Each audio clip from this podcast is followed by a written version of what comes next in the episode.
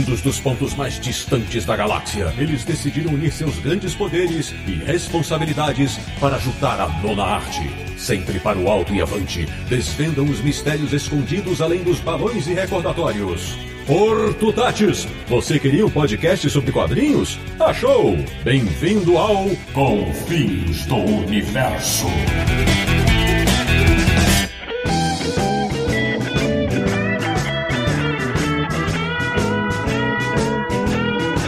Bem-vindo, bem-vindo! Está começando mais uma edição de Confins do Universo, o podcast sobre quadrinhos que mais viveu superaventuras no Brasil, que é o podcast do Universo HQ, o site que sabe bem que Sam é muito mais do que a abreviação de Samuel ou Samantha. www.universohq.com. E o programa de hoje é para relembrar uma revista que deixou muita saudade nos leitores brasileiros. Eu sou o Sidney Guzman, falo de São Paulo e ainda me lembro bem da chamada de capa. Qual deles morrerá? De Petrópolis, no Rio de Janeiro, um cara que ainda guri imitava os golpes de Shang-Chi no quintal de casa. Samir Naliato. Eu adoro episódios nostálgicos, ainda mais para lembrar de um mix de aventuras inesquecíveis. Da República de Piranga em São Paulo, ele que até hoje não tem maturidade para falar o nome de Ku, o conquistador. Marcelo Naranjo. Como é que fala ao contrário? O, do bairro do Ipiranga, localizado no Mojoverso, o long shot do Universo HQ. E de Jundiaí, no interior de São Paulo, retornando ao Confis Universo, um homem que é da época em que uma saga como Dias de um Futuro Esquecido saía em formatinho. Meu amigo Manuel de Souza, bem-vindo. Olá, boa noite. Estamos aqui de novo com o corpo sadio e a mente sã. Olha aí, Naranjo, arrumou um concorrente. Pois é, meus amigos, no programa de hoje vai falar de Super Aventuras Marvel. Revista da Abril que teve 176 edições e que até hoje são muito lembradas pelos fãs. Então, não sai daí porque hoje vai ter nostalgia Dark pau. Até já. thank you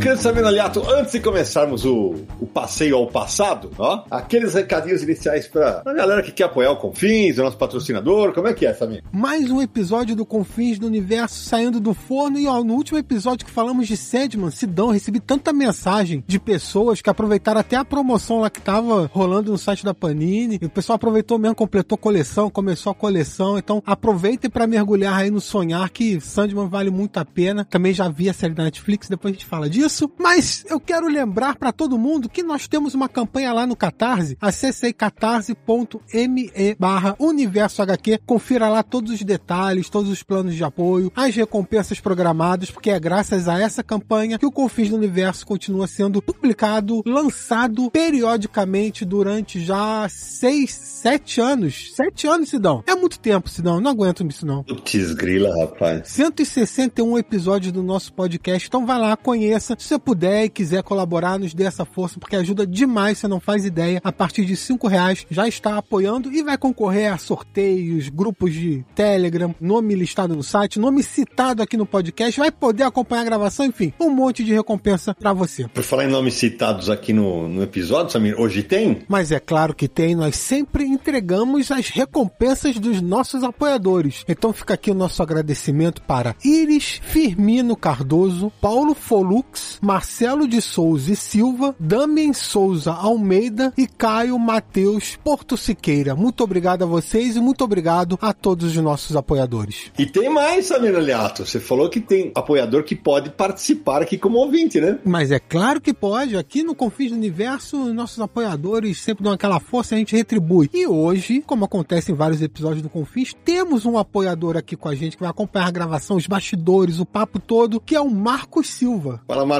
Olá, Sidney, muito boa noite. Samir, Naranjo, Manuel, muito feliz de estar aqui com vocês, eh, especialmente acompanhando um, um programa aí que vai homenagear a grande superaventuras Marvel. São muitas emoções, não é mesmo, Naranjo? É, Naranjo. Bastante, bastante, bastante emoção e bastante memória afetiva envolvida, mas muito material bom também. E também deixar um recado aqui do nosso patrocinador oficial, a loja Comic Boom, a ficar lá na rua Tijuco Preto, número 361, no Tatuapé em São Paulo. Você pode ir de metrô, pode ir de carro, é pertinho do metrô ali, dá pra ir andando depois pra loja. Ou se você não é de São Paulo, tem o site deles, né? comicboom.com.br, sempre pré-vendas com 30% de desconto. Os lançamentos aí do primeiro mês, quando chegam na loja, tem 20% de desconto. Ainda ganha cashback de 15% toda vez que você compra no site, aí para poder somar em outras compras futuras, além de frete grátis a partir de 249 reais para o Brasil inteiro, Brasil todo. E se você é de São Paulo, você pode comprar pelo site, retirar na loja, várias coisas que você pode fazer. Aproveite e acesse agora comicboom.com.br para ver quais são os lançamentos dessa semana e também as pré-vendas que entraram na loja. Aliás, você falou das promoções da Comic Boom semanalmente no nosso universo aqui em Resenha. E o pessoal aproveita mesmo as promoções da Comic Boom do Fábio. Abraço para ele. Bom, então agora é o seguinte: antes da gente começar o nosso papo, para a audiência rotativa dos podcasts, né? O Manuel já esteve aqui conosco. Mas, Manuel, se apresenta aí pra galera. Bom, eu sou editor há, um, há, uns bons anos já, né? O pessoal me conhece muito pela revista Mundo Super-Heróis, né? Que eu lancei em 2006 e, e lá fiquei durante 110 edições e agora tô na minha super aventura de ter minha própria editora, né? Editora heróica. E o nome encaixou com uma luva, né? Porque realmente é uma missão heróica nesses tempos lançar quadrinhos, né? Mas estamos aí na luta e tem saído coisas que eu me orgulho muito, né? Tô, tô curtindo bastante aí essa nova fase. É, isso aí, mano. Fiz um belíssimo trabalho na mão dos super-heróis e daqui a pouco nós vamos falar por que que ele foi chamado para esse episódio, porque ele me conhecer muito dos super-heróis, ele conhece muito desta revista em questão, né? É exatamente isso. Mas, Samir, conta aí pra galera por que que a gente decidiu fazer esse programa quando a gente tava fazendo a pauta. Ah, por um motivo muito simples. Primeiro, porque é uma revista muito querida, todo mundo curte Super Aventuras Marvel, foi uma série que marcou muitos leitores. Mas, especificamente agora, Super Aventuras Marvel está completando 40 anos do seu lançamento, né? Aconteceu em julho de 1982. E esse foi um título muito significativo para a expansão da editora Abril no universo dos super-heróis é Marvel e depois DC, né? A gente vai falando um pouco tudo isso. Então foi uma revista que marcou, a gente achava que valia a pena relembrar os títulos, os personagens, as, as histórias e um pouco dos bastidores dessa série. É verdade, você tem toda a razão. É, então a gente vai abrir o papo justamente. O papo vai ser justamente pra gente relembrar, porque os leitores mais novos vão falar, pô, mas por que, que essa revista é tão endeusada? Eu lembro, por exemplo, teve um vídeo do Pipoque Nankin em 2019, que o Alexandre e o, e o Daniel fizeram um vídeo sobre a, a Super Aventuras Marvel. Eles falavam assim que era a melhor revista de super-heróis do Brasil. E durante muitos anos ela era, mas de longe, a, a, a preferida, né, Naranjo? Nossa, mas fácil, fácil. Até porque nós vamos comentar aqui, né? A seleção de séries publicadas dentro dessa revista e os autores que marcaram presença, muito material inédito que veio para chacoalhar quem gostava do universo dos super-heróis. Eu lembro até hoje da primeira história, que começa com o Frank Miller, o Demolidor, com o, o, o mercenário lutando com a Viúva Negra, vencendo e levando ela sequestrada. Já começa de uma maneira impactante, assim, não para mais. Eu acho que vale a pena a gente, antes de entrar em Super Aventuras Marvel especificamente, passar um pouco do contexto em que a revista foi publicada, foi lançada. Porque na época, em 1982, é, o que estava acontecendo no mercado nacional é o seguinte: tinha a RGE, publicava quadrinhos da Marvel, inclusive. É, Rio Gráfico Editora, que nós fizemos um programa aí com o Gonçalo, né? É, a gente conta a história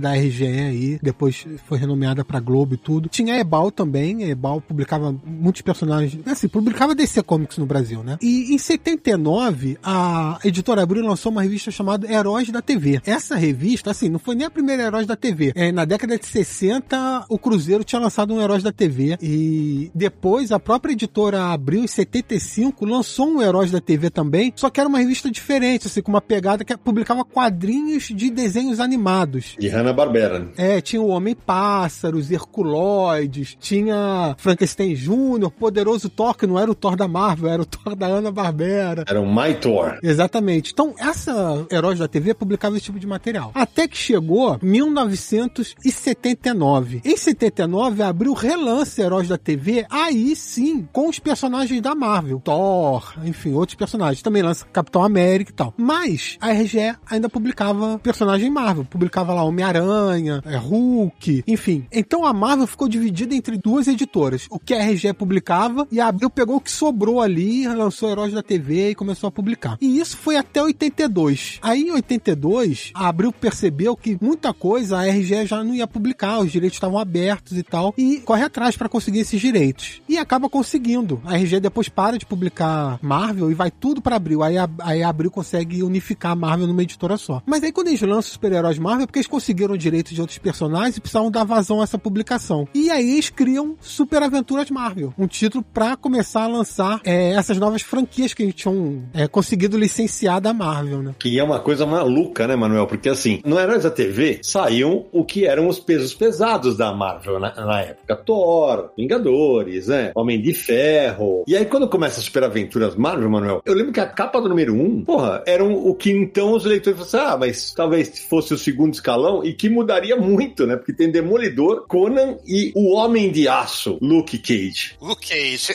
eu tô com ela na minha, em mãos aqui. tá na minha frente. Olha aí. E, não, essa história é deliciosa, né? Vocês conhecem, né, os bastidores de como eles descobriram, né, que essas, esses personagens estavam num vácuo ali, né? Pode contar, Manuel. Conta aí. É uma história muito bacana, assim, né? Porque em 79, o Elcio de Carvalho o JP, JP Martins, né, que era o tradutor, né, e o, o Elcio de Carvalho era editor, eles lideraram ali aquela primeira fase ali da, da, da redação Marvel Abril, né? E eles, no começo, tinham três títulos, né? Heróis da TV, Capitão América e tinha também Terror de Drácula, né? Que depois de um tempo foi cancelada. E o que que acontece? É uma coisa engraçada, mas assim, eles tiveram que trabalhar com os personagens que na época, assim, é esquisito falar isso, mas na época o Homem de Ferro era um personagem que a, a RGE descartou, ela não quis ficar com ele, nem Thor, nem Capitão América. O que fazia sucesso na época eram os personagens que tinham desenhos animados na Globo, ou tinham séries de TV. Então era o Homem-Aranha, que tinha lá o desenho animado e depois teve a série live action, o Hulk também tinha a série live action, e o Quarteto Fantástico, que tinha também aquele desenho, se não me engano, na época até da Hanna-Barbera, aqueles que o pessoal chama de Quatro Fantásticos, né? Que foi até o título da que a RGE adotou. E o restante dos personagens, não, muita coisa ali não interessou eles. E, e esse restinho é o que eles tinham para trabalhar ali na Abril, né? Aí aconteceu que, por exemplo, eles sabiam que, por exemplo, o Demolidor estava com a RGE, mas eles chegaram só a publicar um material anterior ao Miller. Naquele período ali, 82 tal, o Miller já tinha estourado lá nos Estados Unidos, né? Ele já era conhecido e o, o JP, ele já estava mais ligado no que estava acontecendo nos Estados Unidos, ele estava mais antenado. E ele achou estranho o, o pessoal da RGE não lançar o, o, o Demolidor do Miller, né? Então ele teve uma ideia o seguinte, o, o, ele falava também que não saía uma história dos Vingadores. Aí o que que ele fez? Ele mandou uma carta em nome do irmão dele para uma revista da RGE perguntando. ele contou essa história aqui.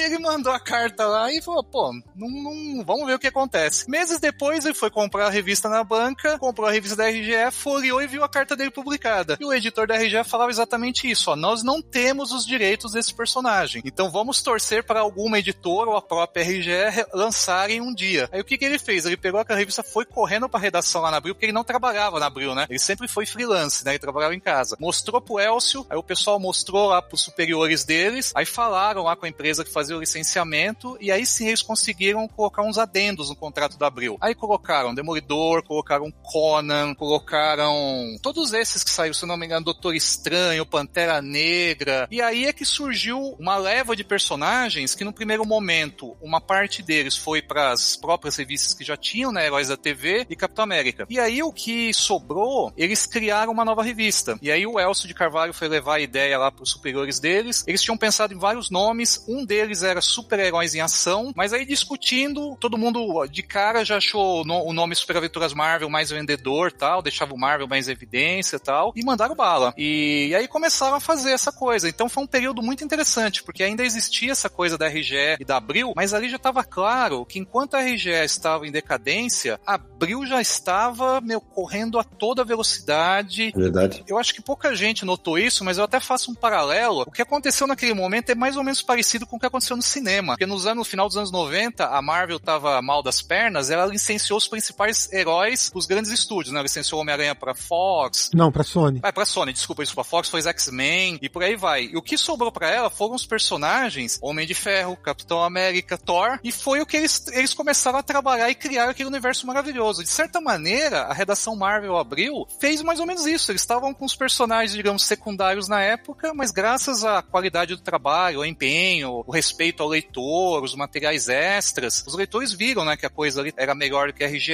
e eles foram conseguindo ir mais em frente, enquanto a RGE ficou meio parada ali no tempo, né? Uma coisa que a Abril começou a fazer, que a RGE não dava muita importância, era uma curadoria um plano editorial, né? Eles pegavam as histórias, criavam é, a ordem de publicação, pensavam no desenvolvimento da história, publicar no, numa cronologia compreensível para leitor e tal. A RGE meio que largava de mão, publicava coisa muito antiga, publicava coisas aleatórias e tal. E isso foi caindo vendas da RGE e abriu com essa curadoria, começou a crescer muitas vendas. Então eles começaram a ganhar ali um know-how para depois pegar todo o universo e fazer uma publicação regular, né? É, e Abril, ela tinha um grande diferencial naquele período em relação à RGE, que era um raciocínio mais ou menos inverso. A RGE, muitas vezes, eles colocavam histórias e como as revistas americanas tinham anúncio e outros extras, às vezes sobravam páginas na edição. Aí o que, que eles faziam? Eles pegavam um quadrinho, às vezes estouravam na página, para que a história rendesse mais páginas.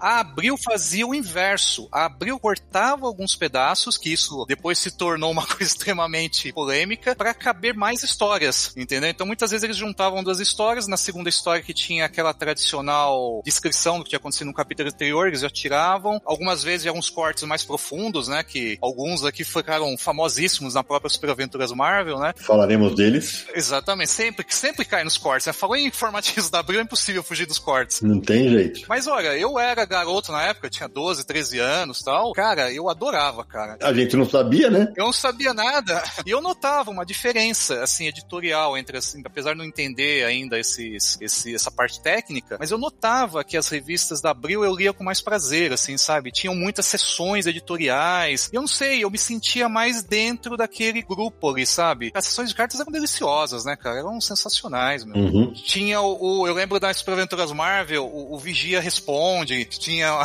falava de uma, umas, uns textos científicos, né? Pô, era, era sensacional, meu. A Super Aventuras Marvel também é um dos principais símbolos da era das revistas mix, né? As revistas mix foram muito importantes para, acredito até pra gente mesmo, formação de leitor, porque na época era revista formatinho, papel jornal, eram revistas mais baratas e tal. E hoje em dia você chega na banca, tem lá os encadernadozinhos, né? Do Thor, do Homem de Ferro, do, dos X-Men, é, tá tudo concentrado em edições individuais. Naquela época, até porque o volume de publicação também, X-Men tinha uma revista, hoje tem, sei lá, um monte, né? Homem-Aranha também tem, sei lá, duas, três, na época era uma só, e, e assim. E aí, essas revistas mix, elas permitiam ler materiais que muitas vezes você ia deixar passar se fosse uma edição avulso. Então você acabava descobrindo muito material é por causa desse formato de publicação, né? Isso aconteceu muito com Super Aventuras Marvel. Você vê, é, numa mesma revista você encontra Demolidor, encontra Conan, encontra Doutor Estranho. É uma variedade grande de material. Mestre do Kung Fu, Pantera Negra, Cool, Cristal. É, o Demolidor, por exemplo, que era o carro-chefe de Super Aventuras Marvel, sempre foi um carro, o carro-chefe da, da série. Aí você comprava pra ler Demolidor, mas aí você conhecia o Luke Cage, por exemplo, conhecia o Doutor Estranho. E assim ia a série, né? Não, e é, é uma loucura, porque eu lembro direitinho, eu tinha 16 anos, acho que na época. Essa eu comprei desde o primeiro, desde o do começo, né? E hoje eu não tenho mais, porque os meus formatistas foram todos embora. Meu Deus do céu. E vale uma grana hoje, hein? É, tô ligado, tô ligado que vale uma grana. É, mas olha, curiosidade, eu, eu também eu tenho, tenho ainda todos guardados. Só que como eu tinha 11 anos e não eram tantas revistas assim no mês pra se comprar, então eu lia, relia e lia de novo. Então ela tá em estado de usada mesmo, sabe? E ainda quando sai, começou a sair os personagens que eu gostava mais na época, tipo os X-Men do Bunny Claremont, acho que eu lia seis vezes no mês.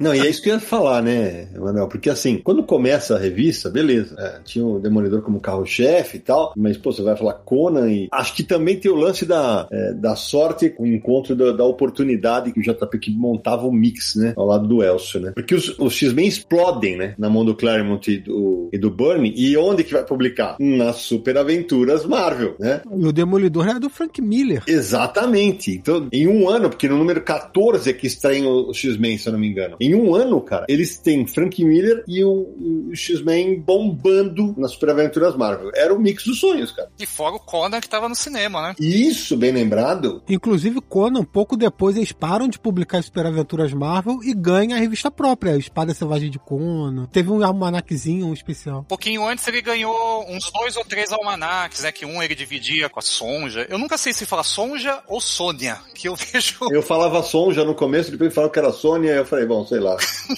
tá valendo. E Super Aventuras Marvel também tem uma coisa interessante que é o seguinte: quando o Elcio de Carvalho foi escalado, meio que à força, para editar né, o material lá de Capitão América Heróis da TV, e em seguida o JP se autoconvidou e viraram ali a dupla dinâmica, eles meio que pegaram o barco andando, né? Porque as primeiras edições já estavam mais ou menos é, encaminhadas, assim. O pessoal já tinha comprado o material e eles tiveram que trabalhar com em cima daquele planejamento ali, que não tinham sido eles que criaram, né? Uhum. Já em Super Aventuras Marvel, não. Super Aventuras Marvel foi a primeira revista que eles pararam e falaram, ó, vamos fazer do nosso jeito, vamos fazer do jeito correto, para não cairmos no mesmo erro que nós tivemos lá atrás. Tanto que nas primeiras edições, eles tinham que fazer textos explicando, né, algumas coisas que aconteciam nas histórias, por conta desses problemas de cronologia, né. Então, Super Aventuras Marvel, ela já vem numa época que eles estavam mais experientes, né, com esses recursos, né, de, de apresentar os, os personagens numa, numa ordem mais correta, muitas vezes apresentava a origem antes, para depois se colocar na fase importante. E ela também tem uma coisa interessante, né, porque as, as primeiras edições de Heróis da TV e Capitão América, elas tiveram algumas mudanças de formato e, e quantidade de página, né. Elas eram, o formato era um pouco maior no, no início, aí depois eles fizeram um, um planejamento anual que para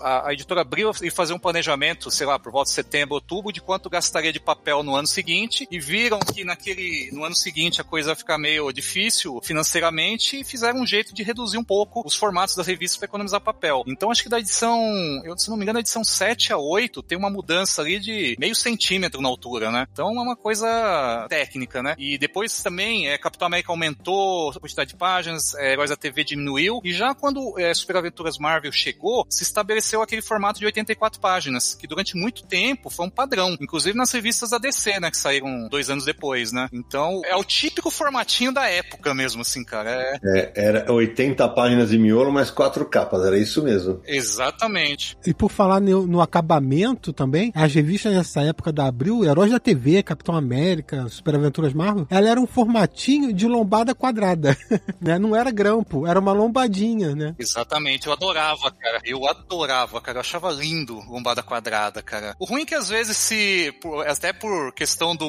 do, do uso excessivo, às vezes abria, né, a lombada. É, de escola. Várias revistas minhas na época abriam de exatamente. Levava na bolsa, né, na mochila e tal. Mas, puta, cara, ficava tão bonito quando colocava uma do lado da outra, né? Cada uma com uma cor. Mas a Super Aventuras Marvel foi sempre lombada quadrada? Sempre não, no início. Depois mudou pra grampo. Sim, aí em 87 eles mudaram todas pra grampo, né? Numa dessas mudanças pra. É sempre pra economizar, cara. Nunca É é, por assim, pra agradar o leitor. Sempre pra economizar a parte gráfica. Sempre, sempre, cara. Agora, Manuel, é uma, uma das razões que a gente te convidou, porque você, você lançou um dossiê da Super Aventuras Marvel, não foi? Exatamente. Em 2020, nós lançamos o livro Império dos Gibis, né? Eu e o, o Maurício Muniz, lá meu parceiro em vários projetos. E nesse livro a gente conta, né? Toda a história do departamento de quadrinhos da Abril. Começa lá na Argentina nos anos 40 e, e tinha terminado é, recentemente, naquela época, em, do- em junho de 2018. E a gente foi contando cronologicamente. E na campanha do Catarse, nós tínhamos aproveitado o- uma efeméride, né? Que em, em 2019, quando a gente tinha planejado lançar o- esse livro, Heróis da TV e Capitão América estavam completando 40 anos, né? No mesmo esquema que vocês, que o que Sam está complementando, completando agora. Então a gente achou bacana ter esses extras, né? Pra acompanhar o livro. Aí a gente acabou atrasando, atrasamos um ano o projeto, porque a gente se programou subir o Pico do Jaraguá e no meio do caminho descobrimos que estavam subindo o Everest, né? A quantidade de dados que a gente achou. e atrasamos um ano, então ficou a edição de 41 anos de Capitão América e Heróis da TV. E esses livrinhos, que eram uns livrinhos mais simples, assim, que nós fizemos, que eram meio que um brinde, né, pro pessoal que, que nos apoiou no Catarse, eles fizeram muito sucesso, o pessoal curtiu muito, né? E de cara já começaram a pedir, pô, vocês podiam fazer um de Super Marvel, podia fazer um de Grandes Heróis Marvel, podia fazer um do, das revistas do Batman. E aí eu aproveitei e já criei uma linha, né? Criei uma espécie de coleção. Então, é, eu fui lançando pela ordem. Então, os dois primeiros lá que nós tínhamos lançado era Capitão América e Heróis da TV. Em seguida, já lançamos Super Aventuras Marvel, né? E, cara, foi uma delícia escrever, cara. Assim, era um negócio que eu tava editando lá. Eu fiz junto com os meus amigos, né? O, o Eduardo Marchiori com o Nick Nixon. Nós usamos como base uma matéria que nós tínhamos feito anos atrás na Mundo Super-Heróis. Só que era uma matéria bem curtinha, tinha quatro ou cinco páginas só, né? E essa a gente foi bem a fundo. E como eu tinha agora o contato de todo o pessoal da redação, né? Por conta do, do livro Império dos Gibis, né? Que nós entrevistamos todas ah, os ex-editores e colaboradores. Então ficou mais fácil fazer um, um dossiê mais profundo só sobre os Super Aventuras Marvel. E é curioso que todos eles também tinham essa impressão nossa. Era a revista preferida de todo mundo. Que loucura, né? Era uma revista que por algum motivo o Mix deu muito certo. O Mix, assim, todo mundo adorava. Os caras eram malucos pelo Demolidor. O final da saga de Electra, quando chegou a revista gringa, o Elcio fala que ele foi correndo lá no arquivo da Abril pra ler, pra saber como terminava. E então é uma revista muito querida, cara, muito, assim. É uma revista na qual o continua funcionava. Você esperava o mês que vem pra ver, meu Deus, o que vai acontecer nessa historinha aqui, né? O que, que tá vindo aí? Isso eu lembro claramente de ter ansiedade de, de buscar o próximo número para seguir com a trama do volume anterior. Né? Não é toda a revista que causa isso. E é muito louco, né, Nara? Porque assim, era uma revista que o Manuel falou: ó, beleza, o Conan tava no cinema tal, mas os outros não. X-Men, Demolidor eram, é, eram rigorosamente dependiam da mídia quadrinhos. E, cara, foram os dois que conquistaram milhares, mas é muitos milhares de leitores. O Manuel, eu ia te perguntar justamente como você mergulhou nessa. Ah, cara, eu dei sorte, cara, porque assim, a Super Aventuras Marvel, ela tem algumas fases, né? Uhum. E, e, a primeira fase dela é considerada, assim, vai da edição 1 à edição 13. Que é essa edição que eles estão, assim, fazendo alguns testes, estão criando, assim, editoriais bem interessantes. Foi o período que surgiu o dicionário Marvel também. E aí, a partir da edição 14, é quando a Abril consegue todo o direito da Marvel, né? E aí, o que que acontece? Aí eles lançam a revista do Homem-Aranha, do Hulk, e eles ainda, com esse material, turbinaram Super Aventuras Marvel. Principalmente com os X-Men, porque a, até nisso a Abril deu sorte, porque a, a, RGE já tinha começado a publicar a fase do Burnie, do Dave Crocon, né, que era o desenhista antes do, do e tal. Isso. E eles chegaram a publicar, acho que uma história só do Burnie, foi a primeira que ele fez, né? E a Abril pegou exatamente ali quando o negócio ficou muito bom, aquela parte do Proteus, do, do, do Mutante X e por aí vai. Cara, é sensacional, depois do Clube do Inferno. Então, cara, de cara, eles estavam com o Demolidor do Miller, que era o que existia de mais moderno de quadrinhos de super-heróis na época, e tinha os X-Men, que era a grande novela da Marvel dos anos 80, né? Então, poxa, não tinha como dar errado uma revista dessa, né, cara? É, aliás, pros ouvintes mais novos, tal, Naranjo, é, explica pra galera aí o que, que era o dicionário Marvel que o Manuel citou, né? Nossa, eu arranquei alguns.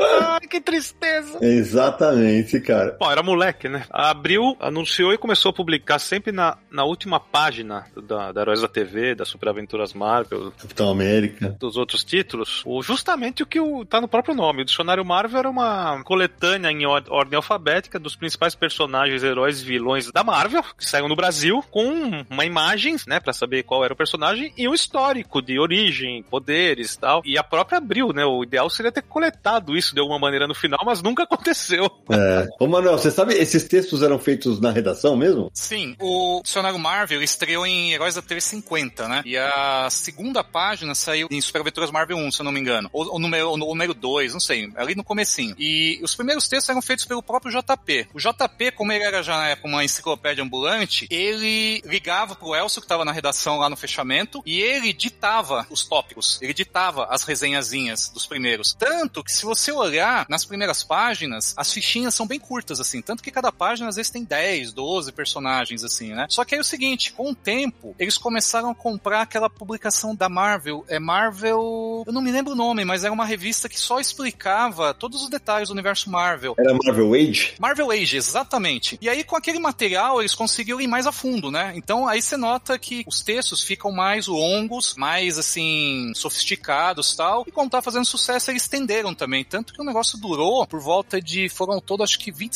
27 meses. Começou na Heróis da TV 50 e foi até Hulk 27. E, e eu tenho uma curiosidade sobre o dicionário Marvel que eu fiquei meio obsessivo com ele, né? Porque eu, quando eu comecei a ler, mas com afinco assim mesmo, que eu não virei mesmo Marvete, isso foi em 85. E o dicionário Marvel já tava na letra U, mais ou menos. Então tava no finzinho.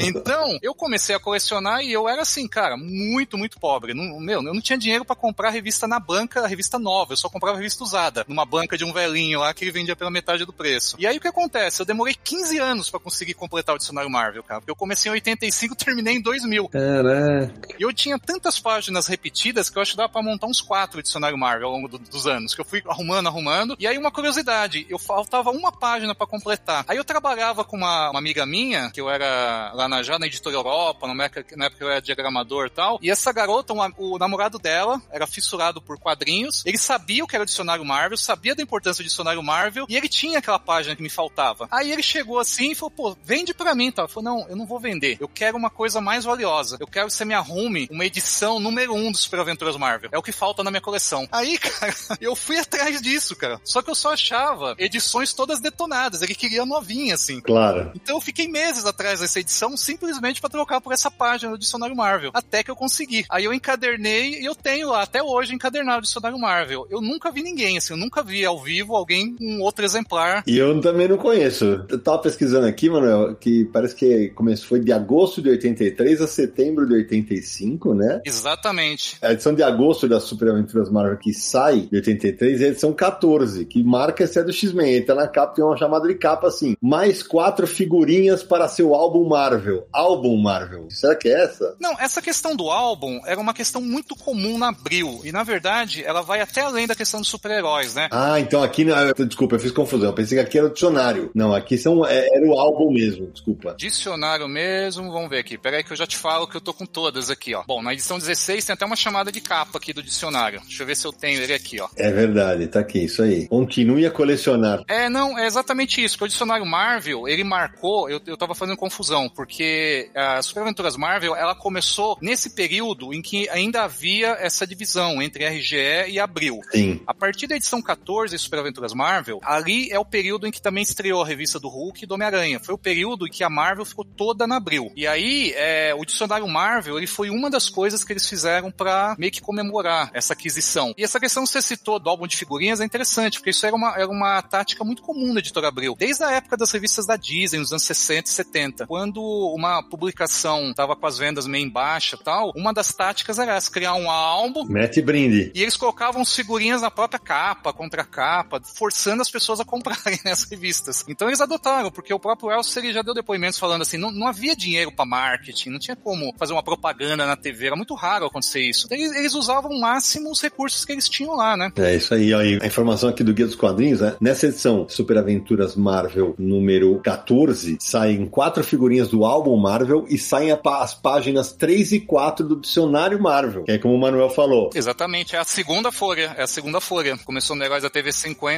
Isso aí. Nessa edição Super Aventuras Marvel também tem uma outra coisa que seria característica da Abril, que é criar capas próprias, que não eram as capas originais, né? Então, por exemplo, essa Super Aventuras Marvel, que é a estreia dos X-Men, não existe essa capa dos X-Men, é de um interior, se eu não me engano, de uma revista. E aí eles colocam como capa, tem até Kit Pride, Kit Pride que não está no interior, porque Kit Pride só vai estrear quase um ano depois na revista. Exatamente, exatamente. Eles, às vezes eles comiam bola por conta desses detalhes, né? É muito comum, se você pesquisar, você vai ver assim que às vezes eles colocam uma capa que era, era relativa a uma história que já tinha saído em outros números ou não tinha saído ainda. Porque é aquela coisa, era muito pensado assim, como vai funcionar na banca, o que vai vender, entendeu? Então não tinha muita essa preocupação que existe hoje, né? E eu vou te falar, sabe, que né, eu lembro, você falou, eu lembro direitinho. Quando eu falei assim, mas peraí, quem é essa menina? Eu falava assim, porque, imagina, na época você não sabia, né? É. Você não tinha internet, não tinha. A, a própria capa do número 1 um, também é uma capa montada pela Abril, né? Que aparece o Demolidor, o Conan e o Luke Cage. É, é uma montagem. Eles fizeram uma montagem para dar destaque aos três personagens da primeira edição e montaram uma capa ali. Faz todo sentido do mundo essa, essas montagens, já que a revista é mix e tinha os diversos personagens e acho que chamava atenção. Pelo menos a minha, com certeza chamava. E o responsável por essas, essas montagens era o Isomar Camargo. Era uhum. um, um, profissional que ele trabalhou muito tempo lá nas revistas Disney, né? Ele trabalhou até os anos 90. É que assim, a Abril, ela tinha um jeito de editar quadrinhos que ela meio que massificava. Então, se você olhar essa solução de colocar vários personagens, você vai encontrar nas revistas até do Maurício Souza da época, principalmente na Disney. A Disney é que dava o tom pro negócio todo, que era a principal franquia na época tal, né? E mesmo tendo o Demolidor, que a gente, como leitor, sacava que era um negócio diferente, um negócio, digamos, mais adulto, e, e próprio X-Men também tinha um drama ali, eles tratavam aquilo como quadrinho infantil, assim. Isso aí ia, ia demorar um pouco. Assim, só ia mudar isso a partir do Cavaleiro das Trevas. Até o Cavaleiro das Trevas ainda tinha essa infantilização das publicações de super-heróis. Cara, só que é um negócio meio. não deixa de ser um pouquinho incoerente quando você, você mesmo falou agora do Demolidor adulto, e de repente tem aquela história da roleta russa, né? Que é uma história pesadíssima, assim. Sim. Eu lembro até hoje ter lido a história e falado, meu, ele vai matar o cara, vai morrer alguém, né? Era uma coisa. Essa fase do Miller toda é uma coisa grandiosa. Eu até falei na, na abertura, né, que tem qual deles morrerá numa capa, né? Que tá Electra, Mercenário e Demolidor. Essa aí, eu lembro até hoje quando eu peguei essa edição. Isso aí, exatamente. Eu também. Eu também lembro, porra, cara. Era um negócio maluco. Agora, Manuel, uma coisa que eu tava, que eu tava vendo aqui, a gente citou o Elcio e o JP no, naquele começo, mas a Super Aventuras da Marvel passou por muitos editores. Teve vários editores, né? No teu dossiê você chega a listá-los? Quem são? Sim. Porque eu lembro do, do Newton Sperby, eu lembro, eu lembro do Vlamir Sol. Sim, o Mário Barroso. O, o Sérgio Figueiredo. Sim, sim. A Super Aventuras Marvel ali é, praticamente passou na mão de todo mundo, né? Porque teve essas fases todas da revista. Foi uma revista muito longa, né? Ela começou em 82, foi até 97. E, e nessas 176 edições ela teve ali mix bem diferentes e tal. E ela foi meio se adequando ao tempo, né? Nos anos 90 ela tinha a cara dos anos 90, né? E esses editores todos eu conversei com eles e é interessante, assim, que todos tinham a mesma visão, assim, que Super Aventuras Marvel era o, o xodó de todo mundo, assim. Super Aventuras Marvel, o pessoal gostava muito também de Grandes Heróis Marvel. Sim. Grandes Heróis Marvel era outra revista muito querida, muito, muito. Assim, era uma revista muito especial, assim. E até tem uma curiosidade, que Grandes Heróis Marvel, eles queriam que mensalizasse a revista, né, os diretores da Abril, porque, pô, vocês publicaram a, a, o final da saga da, da, da, da Fênix, pô, vendeu bem, pô, vamos fazer isso todo mês, vamos fazer essa fórmula todo mês. Aí os caras tinham que explicar, olha, não aparece uma saga da Fênix todo mês. Todo mês, né? Não é, é assim, né? Não é assim. É verdade. Lembrar também que o Leandro Luiz também foi editor de Super Aventuras Marvel. Sim, o Leandro, na verdade, ele talvez tenha a passagem mais polêmica de todas na revista, né? Que é da, da queda de Murdoch. Isso. É isso aí. A gente vai comentar isso.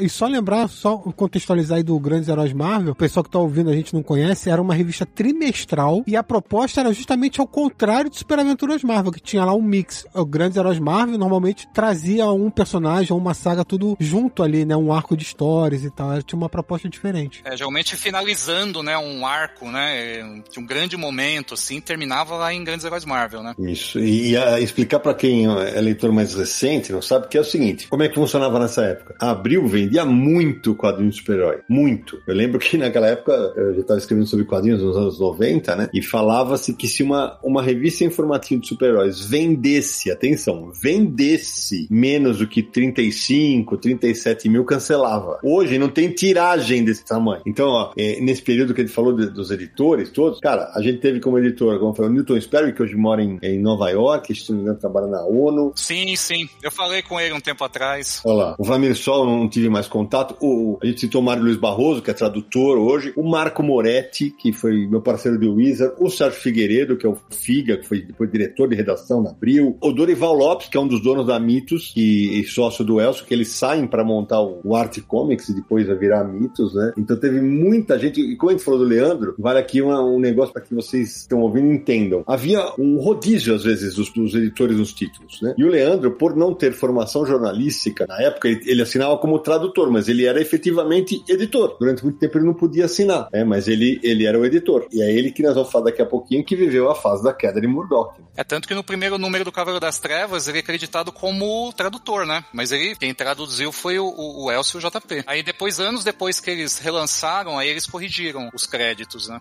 Exatamente isso. Bom, então, antes da gente começar a falar das sagas, que tem muita coisa legal que sai na, na revista, Nara, você achou uma curiosidade, né, da, da, número 1, não é isso? Isso, tava dando uma olhadinha no Matando as Saudades do número 1. E na seção de cartas a gente percebe que tem cartas publicadas ali selecionadas a dedo, né? Que nem a gente fala, né? Porque gostaria que publicassem outra revista mensal. Tcharam! E que adquirisse os direitos de publicação do Demolidor, Namor, Conan, Sonja e Vingadores. Quase todos vieram pra cá, né? Agora, a curiosidade também é quem assina a carta, que eu acho que saiu grafado errado. Talvez nessa época a gente mandava carta com escrita caneta, né? A mão. Márcio Baroldi, de Santo André, São Paulo. Só pode ser o Márcio Baraldi, né? Que trabalha com quadrinhos faz tempo e devia ser uma criança na época que ele mandou essa carta. Eu também fiz isso. Com 10 anos de idade eu mandava cartas pra editora Abril. Olha, eu não sei não. Estou achando que esse Márcio Baroldi é mais um pseudônimo do JP, cara. e que ele escreveu a carta. Então, mas essa sessão de cartas aí eu tenho algumas informações a respeito. Na verdade, nesse período, a Abril recebia muita carta, muita. No começo, realmente eles tiveram alguma dificuldade, assim, até, assim, conseguirem cair nas graças dos leitores, né? Mas nesse período já tava bombando, assim. O material deles já era bem reconhecido. E até por conta disso que a Abril decidiu investir um pouco mais, né? Pegando os outros personagens. E o que que acontece? Eles recebiam tantas cartas e o JP reclamava muito que o pessoal escolhia umas cartas sem graça, né? Aí o JB, por conta própria, visitava a redação, levava uma bolsa, enchia de cartas, saía como se fosse um carteiro, um Papai Noel Noel, um saco do Papai Noel de cartas, ia para casa e ele fazia toda uma catalogação de tipos de carta. Cartas que podem anunciar nossas próximas edições, cartas que estão discutindo alguma coisa cronologia, cartas que são engraçadinhas e por aí vai, né? E ele mandava isso meio que mastigado pros editores da época, né, que ajudavam o Elcio. Então, essas cartas aí que estão falando de, de, da publicação, obviamente não são cartas de, de Super Aventuras Marvel, porque a revista não existia ainda, não, não teve o um número zero, são cartas aproveitadas de Heróis da TV Capitão América. E eles faziam essas coisas de propósito. Servia meio que como propaganda. Assim, tipo, ah, na edição seguinte, ah, não, não tem como vocês publicarem Pantera Negra? Ah, que coincidência, vamos publicar a origem do Pantera Negra no mês que vem, não perca, entendeu? Então era um jeito deles segurarem os leitores, né? Chamarem a atenção dos leitores. É. Ô, Nari, pra ser justo aqui, ó, no Guia dos Quadrinhos, tem uma informação, na de cartas há uma carta do cartunista Márcio Baraldi, grafado como Baroldi. Ele mesmo. então foi ele mesmo, fica aqui o meu, o meu pedido de desculpas ao JP. Dessa vez não foi ele, nem o irmão dele. Hoje em dia, com a internet, redes sociais, antigamente ainda, pô, já tô falando e-mail antigamente. Quando mudou de carta pra internet, primeiro era e-mail mesmo, né? Agora tem rede social, já se comunica com editor e editoras diretamente. Mas nessa época, as cartas, eles usavam até para medir a aceitação de material, se, se os leitores estavam gostando ou não. Então tinha gente que mandava carta falando, ah, isso tá muito ruim, tira isso, porque se o volume aumentava muito, eles prestavam atenção e trocavam o mix, né? Faziam uma, alguma adequação adequação no mix, a partir do feedback das cartas mesmo. Aliás, em Super Aventuras Marvel, existe um exemplo prático disso. Isso aconteceu com a série dos Eternos, que é o material lá do Kirby, que eles começaram a publicar. Eu conversando com o Elser, ele comentou isso comigo, que a... eles até gostavam do material, todo mundo amava o Kirby, mas os leitores não entenderam a proposta, não curtiram muito, por isso que eles pararam de publicar. Então é exatamente isso mesmo. as cartas, elas tinham muita... Era o farol da redação. Era, era o termômetro é isso mesmo. E cada revista tinha uma seção de cartas com nome próprio, né? Eles, eles adequavam o título da seção para o conteúdo da revista. Então, é, normalmente as pessoas quando escreviam, escreviam direcionada a, a, um título específico. O famoso Correio Gama, né, do Hulk. É. Ô Samir, e, eu começo a escrever sobre quadrinhos em 1990, né? E eu lembro que eu virava e mexia, eu tava na redação da Abril, ia lá fazer entrevista, pegar revistas, os caras queriam me entregar para fazer resenha em jornal tal. O momento que chegavam as cartas, cara. Vocês não têm noção que vinha de carta. Era muita coisa. Era muita carta que chegava. Na hora que chegava o correio lá, você passava na mesa dos editores. Ah, aliás, falando em editores, eu esqueci de citar. O, faltou um que é o que encerra, é o último editor da Super Aventuras Marvel, que é o Claudio Carina, né? Ah, sim. E faltou citar ele, faltou citar ele também. E assim, cara, eram pilhas de cartas. E era um trabalho braçal. Você tem que abrir e tal, selecionar e tal, e ah, essa aqui vai ser respondida. Essa aqui no mês que vem, essa aqui tem tudo dentro da programação. Então, realmente era o, como o Manuel falou, era o termômetro da redação, eram as cartas cartas. É, e as próprias vendas também, né? Porque a Abril, ela, ela com os anos, ela criava um sistema que eles chamavam de check-up, né? Que eles eu, tinham uma, alguns funcionários da Abril que visitavam as bancas, perguntando para os jornaleiros qual que era a previsão de venda ali, quanto já tinha vendido. E com esses dados, eles faziam uma conta maluca lá, que eles conseguiam chegar muito próximo do que seria a venda. E isso, por exemplo, o Elcio também contou uma vez que eles descobriram que eles fizeram uma capa do Homem de Ferro, que lá no, no início de Heróis da TV e veio um check-up muito ruim. Aí, a edição seguinte, eles já tinham previsto no, em algumas edições seguintes que ia ter o Homem de Ferro de novo, já cancelaram, botaram o Mestre do Kung Fu. Aí quando eles botaram o Mestre do Kung Fu, subia a venda.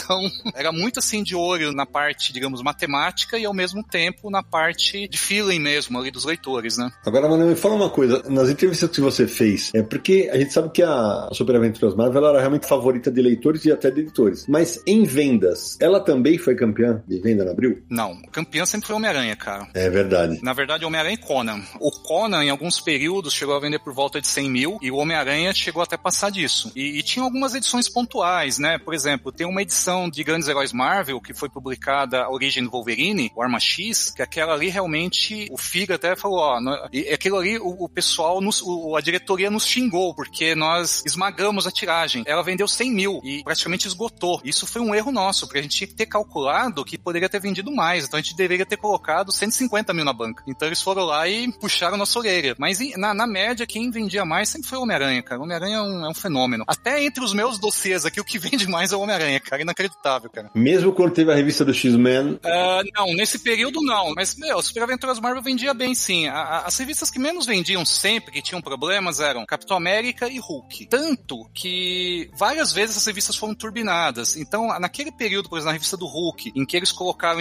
histórias de Guerra nas Estrelas, Star Wars, e no, na do Capitão América eles colocaram Indiana Jones, não foi porque eles achavam que era um mix interessante. Eles estavam tentando salvar a revista mesmo, entendeu? E acabou ajudando na época. Mas Super Aventuras Marvel já não tinha tantos problemas de vendas, assim. Ela não, não era a que mais vendia, mas também não estava ali próxima à faixa de cancelamento, como o Hulk e Capitão América ficaram muitos anos. Tanto é que durou muito tempo. O Sidney comentou aí sobre X-Men, né? Perguntou se X-Men também não foi um campeão de vendas e tal. A gente sabe que década de 90 X-Men deu uma bela de uma subida aí de vendas. Mas uma curiosidade então para os X-Men. Os X-Men entraram na Abril via Super Aventuras Marvel até ganhar uma revista própria. E a revista dos X-Men própria, ela foi a revista que continuou, entre aspas, o legado de Heróis da TV, porque Heróis da TV foi cancelada e aí lançaram X-Men, uma nova revista dedicada aos mutantes. Mas X-Men, em Super Aventuras Marvel, a gente já falou que estreou no número 14, apenas dois números depois, no número 16, eles publicam aquela famosa história com a origem dos novos X-Men, que o Xavier recruta o Wolverine, a Tempestade, o Colossus e tudo mais, porque a RGE nunca tinha publicado essa história. Então ela ficou pra Abril, Abril publicou depois. E agora a gente tava falando, Samir, é, acho que tá na hora de gente começar a falar de grandes histórias que saíram na, na Super Aventuras Marvel, né? Mas, por exemplo, eu falei isso quando a gente fez o, o programa sobre o filme do Pantera Negra, era alucinado pelo Pantera Negra, adorava o personagem, sempre gostei demais. Talvez até porque lembrasse o Batman pra mim e tal, alguma coisa no visual e tal, na roupa e tal. E Pantera Negra saiu já no número 2 do Super Aventuras Marvel. Numa fase que, bem minha boca, que tá aí. Tanto é que a capa do 2 é o Doutor Estranho e Pantera Negra numa montagem, e aí tá. E ainda, Conan e Demolidor, né? Então, quer dizer, eles estavam experimentando o mix, né? É, e na, no número 7 ele é capa da revista, né? Com a origem do Pantera Negra e tal. É verdade. Eu gosto dessa fase do Doutor Estranho, são argumentos do Steve Englehart. Eram histórias, umas histórias meio doidas, sei lá, e não era só Englehart, teve outros, outros artistas do Doutor Estranho. Era um mix-mix mesmo, né? Abril mandava ver.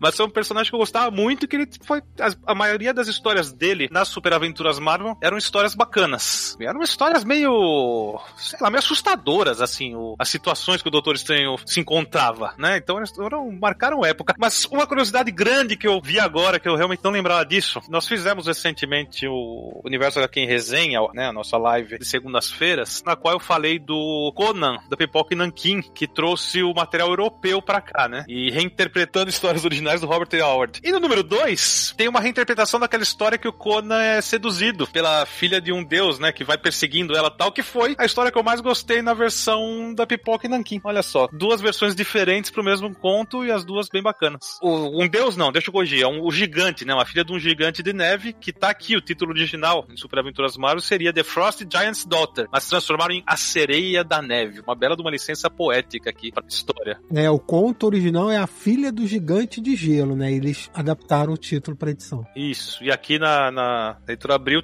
essa história tinha roteiro do Roy Thomas e a arte maravilhosa, linda, como sempre, de Barry Windsor Smith. Cara, eu arrepiei agora. Você tava falando do Doutor Estranho, do Englehart, e eu tava folheando aqui as minhas Super Aventuras Marvel. Cara, eu tenho uma edição aqui que eu levei pra ele autografar. Eu tô com ela autografada aqui por ele na capa. Olha! Olha só. Quando ele veio ao Brasil, eu levei um monte de formatinhos pra ele. Ele ficou olhando assim, cara. E aí autografou, cara. Porra, muito, muito bacana. Eu levei Super Aventuras Marvel, Capitão América, né? Que ele tinha feito aquela fase lá, que era o vilão era o presidente. Ele ficou muito curioso, assim, de ter saído tudo pequenininho, né, cara? Então vamos começar a falar de sagas que a gente adorou nessa revista. Então, vou deixar o Samir começar, que ele é mais novinho. ah, não. Eu, ao contrário de vocês, a minha experiência inicial com Super Aventuras Marvel foi bem mais à frente. É isso que eu ia te perguntar. Início da década de 90. Vocês pegaram desde o começo. Eu pegava, uma, assim, vi uma edição ou outra e tal, mas quando eu comecei a comprar mesmo, que eu já contei várias vezes essa história, foi início da década de 90. Então, foi ali aquele período, um pouco depois do número 100, ali por volta do número 108, 109, alguma coisa assim, que eu comecei a comprar regularmente Super Aventuras Marvel. Depois, aí eu corri atrás no sebo, fui pegando as edições antigas, né? Mas a minha experiência é bem mais recente, assim, nem é recente mais. Mas comparado com vocês, foi na segunda metade da, da série. Mas você foi completar depois, Samir? Sim, aí eu corri atrás para pegar, procurava em sebo, né? Assim, é uma, uma coisa legal que tinha naquela época da década de 90, início da década de 90, é que os sebos viviam abarrotados de revistas. Não era muito difícil de encontrar. Hoje você encontra mais pela internet, o pessoal já cobra um preço bem mais alto e tal. Mas naquela época você conseguia correr atrás, você conseguia pegar tranquilamente as edições mais antigas, até coisa da Ebal, eu achava muito Ebal nos sebos. Esse período da década de 80 da Abril era tranquilo de achar, não só Super Aventuras Marvel, mas todos os outros títulos da Abril. Tudo baratinho, né? É, baratinho mesmo. E olha só, o Samir falou de 1990, eu tô olhando aqui as capas no Guia dos Quadrinhos. Curiosidade, do número 91 a 96, seis capas seguidas com o Justiceiro. É. Não lembro disso ter acontecido. Devia vender bem. Opa! É, o Justiceiro chegou uma época que virou um dos carros-chefes da Super Aventuras Marvel ao lado do Demolidor, né? É verdade. Justiceiro que chegou até uma revista própria também, eles tiraram de Super Aventuras Marvel, ganhou uma revista, só que aí que era até preto e branco, né, a revista. É, e no formato Conan. É, mas não deu certo, aí voltou pra Super Aventuras Marvel e lá deu certo. Essa história o Mário Barroso contou pra mim, né, que eles, eles tiveram essa ideia, pô, o Justiceiro tá indo bem, vamos transformar ele num novo Conan, né? Mas realmente não, não, não funcionou muito, não, né? Foi, foi meio que o inverso, assim, né? Eles meio que forçaram pra aquele, ficar com aquela cara de magazine, assim, né, que tinha o, o Conan. Inclusive, quando eu comecei a colecionar mesmo Super Aventuras Marvel, foi aí nessa fase que tinha o Justiceiro na capa, se eu não me engano foi o número 108. Foi quando eu comecei a comprar regularmente Super Aventuras Marvel. Só que o Justiceiro estreia na capa no 74, em agosto de 88. É a primeira capa dele, aí ele já começa a ganhar força. Tem uma capa que tá o Aranha, o long shot ele, no montagem, né? Aquela série do Mike Zack, né, que é ali que o Justiceiro explodiu, né? Isso. Aliás, o, uma coisa interessante desse material do Justiceiro, pro bem e pro mal, eu acho que foi a partir dessa história que meio que deu o tom dos anos 90, né? Porque naquele livro da História Secreta da Marvel, o Sean Hall até conta que os editores eles tinham meio que um, um assim um receio de tornar o Justiceiro um herói assassino, né? Porque até então não era muito comum um herói usar esse recurso de sair matando sem grandes motivos, assim, né? Ou, ou ele achava que tinha motivo, né? E foi a partir dali que o Justiceiro meio que, assim, soltou as cordas mesmo, virou o Justiceiro que a gente conhece, né? E aí você vê que os heróis a partir dali começam a mudar, né? O Wolverine começa a ficar cada vez mais selvagem, o Batman mais maluco, então meio que deu o tom ali, né? Então esse período do Justiceiro nas Super Aventuras Marvel era um sinal do que iria rolar nos anos seguintes ali. Mas não, você tava falando aí de grandes fases das Super Aventuras Marvel, a gente já falou que os X-Men do Claremont e do Byrne começou a ser publicado nessa revista. E até comentei que não é do Claremont, é do Len Wayne, né? A origem dos novos X-Men e tal. Mas a grande fase do Claremont do Byrne foi nessa revista, inclusive Dias de um Futuro Esquecido, que foi a última história da dupla. Então toda essa fase muito famosa e muito boa dos X-Men saiu Grandes Heróis Marvel e depois o John Byrne saiu dos X-Men, né? Mas em Super Aventuras Marvel teve a tropa alfa do John Byrne, né? Uhum. Ele continuou na revista com a tropa alfa, que é aquela equipe de heróis canadenses, o John Byrne canadense e tal. E também saiu por ela. Agora, Sammy, você enrolou, enrolou, enrolou a gente aqui, falou que começou a colecionar mais tarde e não falou. E aí, me fala uma saga que você lembra de ter lido em Super Aventuras Marvel que te marcou? Teve o Thor do Simonson, que é muito marcante. Toda aquela fase que o Thor se transforma em sapo, ganha armadura. A gente comentou um pouco no episódio do Thor. Ouçam lá o Confis do Universo sobre Thor. A gente fala sobre a trajetória do herói. A gente comenta um pouco dessa fase do Simonson. Saiu em Super Aventuras Marvel e é curioso porque, assim, o Thor era um personagem da Heróis da TV. Saía muito lá. A Heróis da TV foi descontinuada e aí ele foi pra Super Aventuras Marvel e já foi numa fase... A Super Aventuras Marvel tinha isso, né? Ah, vamos publicar Demolidor. Pô, já era a fase do Frank Miller. Vamos publicar X-Men. Já era a fase do Claremont do Byrne. Ah, vamos botar Thor. Era a fase do Simonson. Então, pô, eram fases muito boas que tinham na, na revista mensal do Super Aventuras Marvel que ajudava. E era um personagem que fugia um pouco do padrão ali, porque assim, se você parar pra pensar, X-Men, tudo bem, é, é fantasioso e tal, mas era um drama e tal,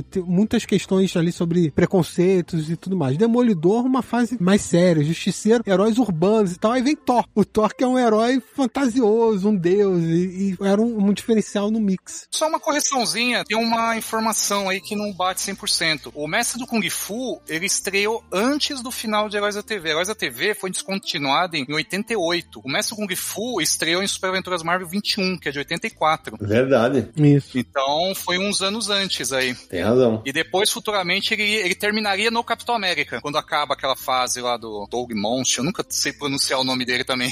É, acho Acho que é isso mesmo, é Doug Manch. Agora, Manuel, você falou agora há pouco da fase do Demolidor, né? Do Leandro Luigi. Então, essa daí eu nem vou perguntar se você gosta, porque eu sei que você gosta. Fala um pouquinho, né? Sobre esse material do. que foi em Super Aventuras Marvel, né? Cara, Super Aventuras Marvel, eu tive sorte de pegar, eu acho que as fases mais legais de super-heróis da Marvel no Brasil, assim, na minha opinião, né? Sempre Uhum. cada um acha que. Aquela história, né? Todo mundo acha o melhor do- dos quadrinhos quando tem 13 anos, né? Então era mais ou Uhum. menos essa época. Eu tinha de 12 a 13 anos. Poxa, eu lembro que quando eu comecei a ler em 85, dois, três meses depois, de cara, eu caí na saga da Fênix, né? Que eu tinha lido algumas coisas já em Super Aventuras Marvel, toda aquela coisa do Clube do Inferno, pô, aquele drama, assim, né? Pô, os X-Men dando tudo errado tal. E aí tem que ler lá em Grandes Heróis Marvel, que é aquela história até hoje sensacional, né, cara? E, pô, aquilo aí me marcou bastante. Pô, aí em seguida eu comecei a procurar, mais ou menos como o Samir falou, eu fui buscando as coisas que eu não tinha. Aí, pô, caí na morte da Electra, que também foi um negócio, meu, Marcante demais. Puta, cara, assim, eu, eu lembro assim que eu, eu li e reli aquela história, eu não entendia ao certo, mas aquilo ali era tão diferente, me parecia tão, assim, quilômetros de distância do restante dos personagens, das histórias. É um negócio muito moderno, assim, cara, era sensacional. Aí o, começaram algumas historinhas, aí teve aquela história toda que parece a Viúva Negra, a Electra meio que ressurge, que o, Stick, eles juntam lá pra combater lá o, o tentáculo, e no final a Electra aparece num monte, eu nunca entendi ao certo se ela ressuscitou ou não, mas cara, também foi outra coisa que eu adorei, assim, cara, pô, e ali meio que acabou a fase do Miller, né? Aí eu falei, pô, acabou a fase do Miller, porra, já era a revista, mas cara, não- a revista não era, ela não acabava, cara. Aí vieram mais coisas legais. Pô, eu lembro que uns tempos depois, os caras adiantaram a, em 87, a queda de Murdoch. E aí eu tive essa mesma sensação, cara, a queda de Murdoch era outra coisa que tava a quilômetros de distância do que eu li, assim. Era muito à frente do seu tempo. Era muito, cara. Nossa, eu lembro assim dos textos, cara. Eu, eu lembro que tem um dos capítulos que o, o rei do crime, ele ficava história inteira vendo as fotos do Demolidor, achando que ele tinha morrido, que os caras tinham simulado a morte dele, né? Bateram nele até quase matar, jogaram álcool nele, amarraram num cara e jogaram no mar. No mar, no rio, não sei. E aí depois os caras vão lá e fotografam e mandam as fotos pro rei. E o rei fica só repetindo: não há corpo, não há corpo, não há corpo. E no final mostra o Matt Murdock saindo da água. Cara, eu falei, meu, eu não entendia nada, mas eu achava que eu tava diante de alguma coisa muito grande, cara. Uhum. Tropa Alpha também, cara. Tropa Alpha, É. assim, eu, eu também achava que era um negócio sensacional, um negócio super simples. Mas era gostoso de ler, né? Aquela história que não tinha desenhos, aquela famosa história só das onomatopeias, sabe? Que o pássaro da neve luta com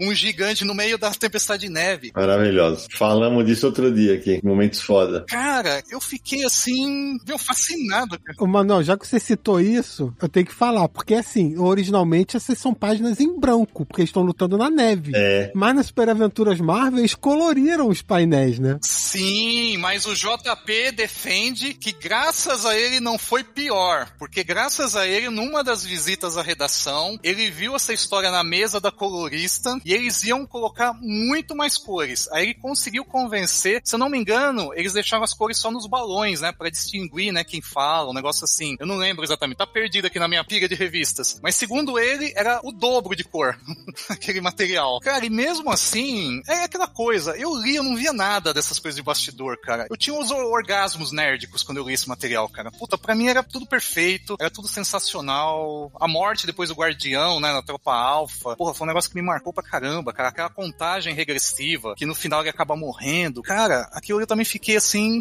A gente teve muita sorte, cara. Quem pegou esse Foi. período ali, cara, de 85 até 89, 90, era uma história melhor que a outra, cara. Era muito bom. Ah, Manuel, mas você não citou, tá? Fora dessa época, em março de 1996, o Super Aventuras Marvel 165, tá aqui na capa, o novo Demolidor. Ah, aquele traje, né? Roxo, né? Isso é triste, entendeu? Porque realmente, que eu tô olhando aqui, eu tô assim, é- é- eu tinha até apagado da memória. Parece que tem umas barbatanas, cara. Que coisa horrorosa, meu Deus do céu. É, uma armadura, armadura cinza, vermelha e prateada, sei lá. Eu acho que é a pior fase do Demolidor. E o Demolidor é difícil achar fase ruim, hein, cara? É um personagem. O que, que a década de 90 não fez pelos heróis, não é mesmo? Nenhum escapou ileso. É, mas é verdade. Ô, Naranha, aproveita e você, me fala aí uma, uma lembrança boa dessa revista. Eu gosto do- bastante de uma fase posterior do surfista prateado, que começa com o Jim Valentino no- nos roteiros, depois muda pro Jim Starlin, sempre com arte do Ron Lin. Principalmente o Starlin, eu achei que ele teve umas sacadas bem interessantes. Era uma fase levando um pouco mais de humor pro personagem, saindo um pouco daquela coisa sisuda das décadas anteriores dele, né? Daquela sofrência toda que a gente conhece, né? o- do- originalmente, né? Ó dia, ó mês, Ó, ele chorava, que era uma coisa de louco. Então aqui ele tá um pouco mais leve e tem uma história que eu acho que o Stalin acertou muito a mão e saiu em Super Aventuras Marvel 151, quando o surfista se encontra com o Galactus e eles, se eu não me engano, foi a partir do Thanos. Que ele também tem vários encontros com o Thanos tal, mas nessa história específica, o Galactus devolve de maneira integral as memórias e a alma do personagem, que ele tinha meio que sequestrado uma parte ali pro surfista poder fazer o serviço quando ele era arauto do Galactus, poder levar para planetas com vida, né? E, e, o Galactus destruiu o planeta, matar todo mundo, e ele não tinha tanto remorso. E isso tinha sido algo que o Galactus tinha mudado na personalidade dele, que ele acaba preferindo aceitar o peso da consciência, mas ser inteiro de novo. Eu achei que ali foi um baita acerto essa história. É uma fase que eu acho bem, bem bacana. É, olha, eu vou te falar, é, no começo, quando eu era moleque, eu tava lendo, é engraçado isso, né? Porque apesar de ser um, sucesso tal, na época, eu não gostava das histórias do Conan, cara. Eu não curtia o Conan, não. Eu falei, pô, eu era, gostava de super-herói na época, né?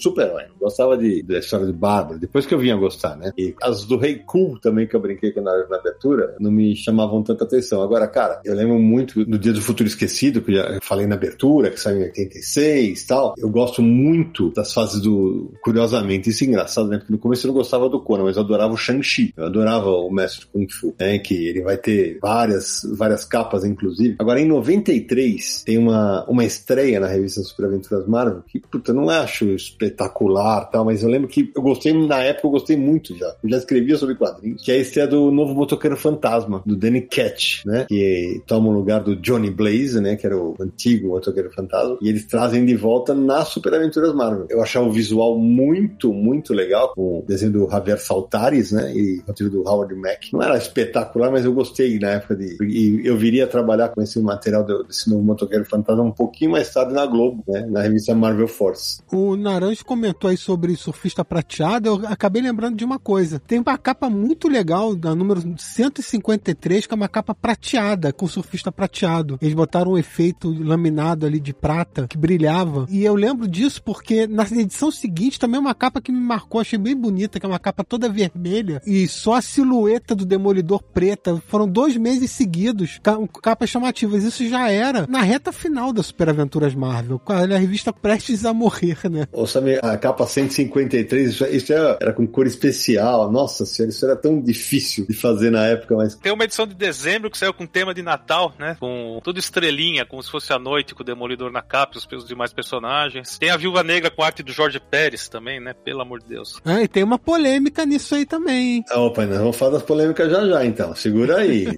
Só reforçar, já falamos, mas vou reforçar porque não tem como escapar. A grande atração foi realmente o Demolidor do Miller. E a chovendo molhado falar do X-Men do Bernie Claremont, né? Me pegou quando teve aquela história contra o Proteus, que era o super poderoso mutante ali. No final, o Colossus que consegue dar um golpe nele para assumir com o vilão. Putz, eu, a partir dali eu fiquei fissurado naquele material. Ô, Naranjo, você comentou aí o, o Demolidor de novo. O Demolidor foi o único personagem que esteve presente do início ao fim de Super Aventuras Marvel. Ele vivenciou todo o período de Super Aventuras Marvel como um dos personagens da revista e no número 100, inclusive a capa é o Demolidor, uma edição maior, só com história de Demolidor e aquela capa, outra curiosidade, foi uma capa desenhada pelo Donizete Amorim aqui no Brasil, ele lá na redação da Abril apresentou a capa e escolheram para estrear a capa da número 100, uma edição comemorativa, né? Então é o personagem que realmente marcou muito, tanto que foi destaque do número 100. Tem uma curiosidade, esse desenho do Donizete, ele fez no horário de almoço dele. Ele não fez assim pensando que viraria capa, nada. Olha. Ele mostrou pro pessoal, o pessoal curtiu e publicou. Acho que foi o Mário Barroso que me deu essa entrevista, que ele falou assim, que foi uma edição muito fácil de escolher, porque é assim, o Demolidor era o símbolo da revista. Então assim, uma edição toda do Demolidor era muito óbvio pra edição 100, né? A única coisa que ele reclamou, que ele não gostou, que foi, tinha algumas republicações, né? Na verdade tinham várias, né? Inclusive aquela famosa história do irmão do Murdoch, que era meio que uma lenda urbana, a, a história do, a origem dele, né? A primeira mesmo lá, do Stan Lee e tal. E ele queria publicar, na verdade, material inédito. Porque ele falou que tinha tanta coisa na época que tava saindo, mas aí o pessoal quis dar esse tom mais histórico, de publicar, assim, histórias importantes da trajetória do personagem. E ficou uma edição bem bacana, cara. Eu lembro na época eu comprei em bancas também e curti. E eu lembro que eu gostei muito da última história, cara, que é desenhada pelo o Dave Mazzucchelli, que é aquela história do, do Abutre, cara, que meu arte é maravilhosa, cara. Sensacional, meu. Ó, pra você que tá ouvindo a gente, é o seguinte, foi uma edição de 128 páginas com as histórias A Origem do Demolidor, a clássica do Stanley do Kirby do Bill Everett, Combate Mortal com o Príncipe na Namor, do Stan Lee, com arte do Hollywood. O Irmão Gêmeo de Matt Murdock, com o roteiro do Stan Lee, desenho do Gene Colan. Duelo, com o roteiro do Jim Shooter, desenho do Jill Kane. Electra, com o roteiro e arte do Frank Miller. E essa é última história. E Então Você Morre, com o roteiro do Dennis O'Neill e arte do David Mazzucchelli. E realmente a, a capa é bem, bem bonita.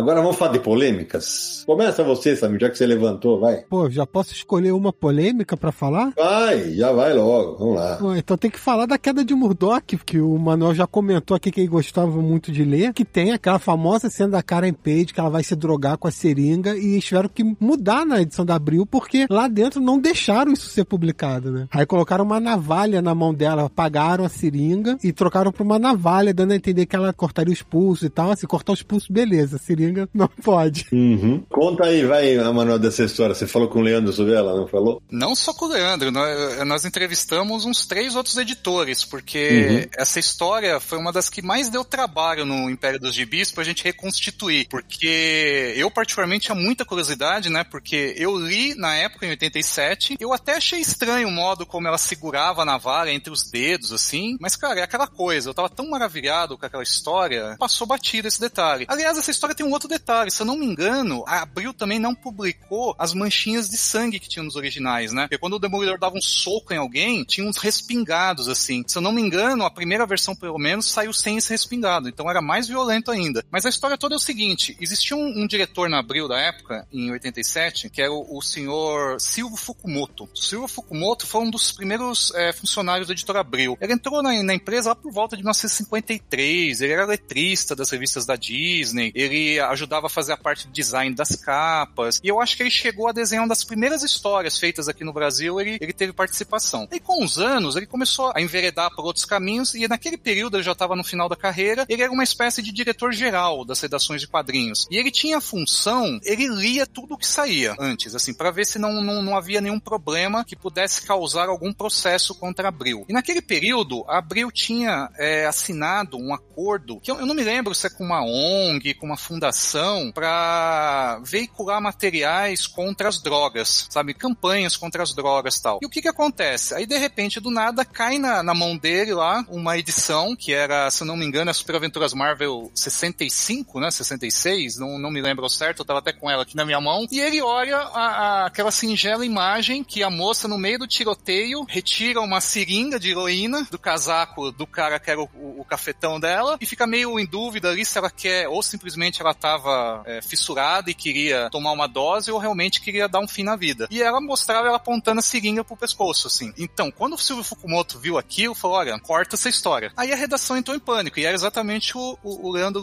Manto, que era o editor responsável. Não dava, não podia, né? Aí ele tremeu na base, porque a edição já estava no final, nos últimos momentos para mandar pra gráfica, e os, os, prazos da Abril eram rigorosíssimos, tanto que a gente até comentou, acho que antes do, do começar o programa, né, que naquela época as revistas saíam com data data no expediente, né? Chegava no dia, sei lá, 10 de abril de 1987. Sei lá, no dia 10 de abril, a revista tava lá. Só que para dar certo isso, eles fechavam com meses de antecedência. Então não podia atrasar de maneira alguma. Então, um problema desse no fechamento, cara, era uma crise mundial lá pros caras, né? E aí o que que acontece? Durante a nossa apuração pro Império dos Gibis, apareceram três versões dessa história. Uma delas foi que o próprio Silvio Fukumoto sugeriu a mudança. Eu conheço essa versão. É, que ele falou, então coloca uma outra coisa, põe uma faca, uma navalha. Aí eles, o, o, Marcelo Campos, depois se tornaria um dos primeiros brasileiros a desenhar pra Marvel, e tem toda aquela carreira no Art Comics e tal, na época. Criador da Quanta Academia de Artes. Exatamente. Um... Temos um episódio do Confins do Universo com ele, que ele conta a carreira dele, como foi trabalhar lá pra fora. Vou deixar linkado no post aqui do, desse episódio. O cara é um gigante, assim, cara. Se, se hoje existe essa quantidade grande de brasileiros que desenham pro exterior, cara, todo mundo tem que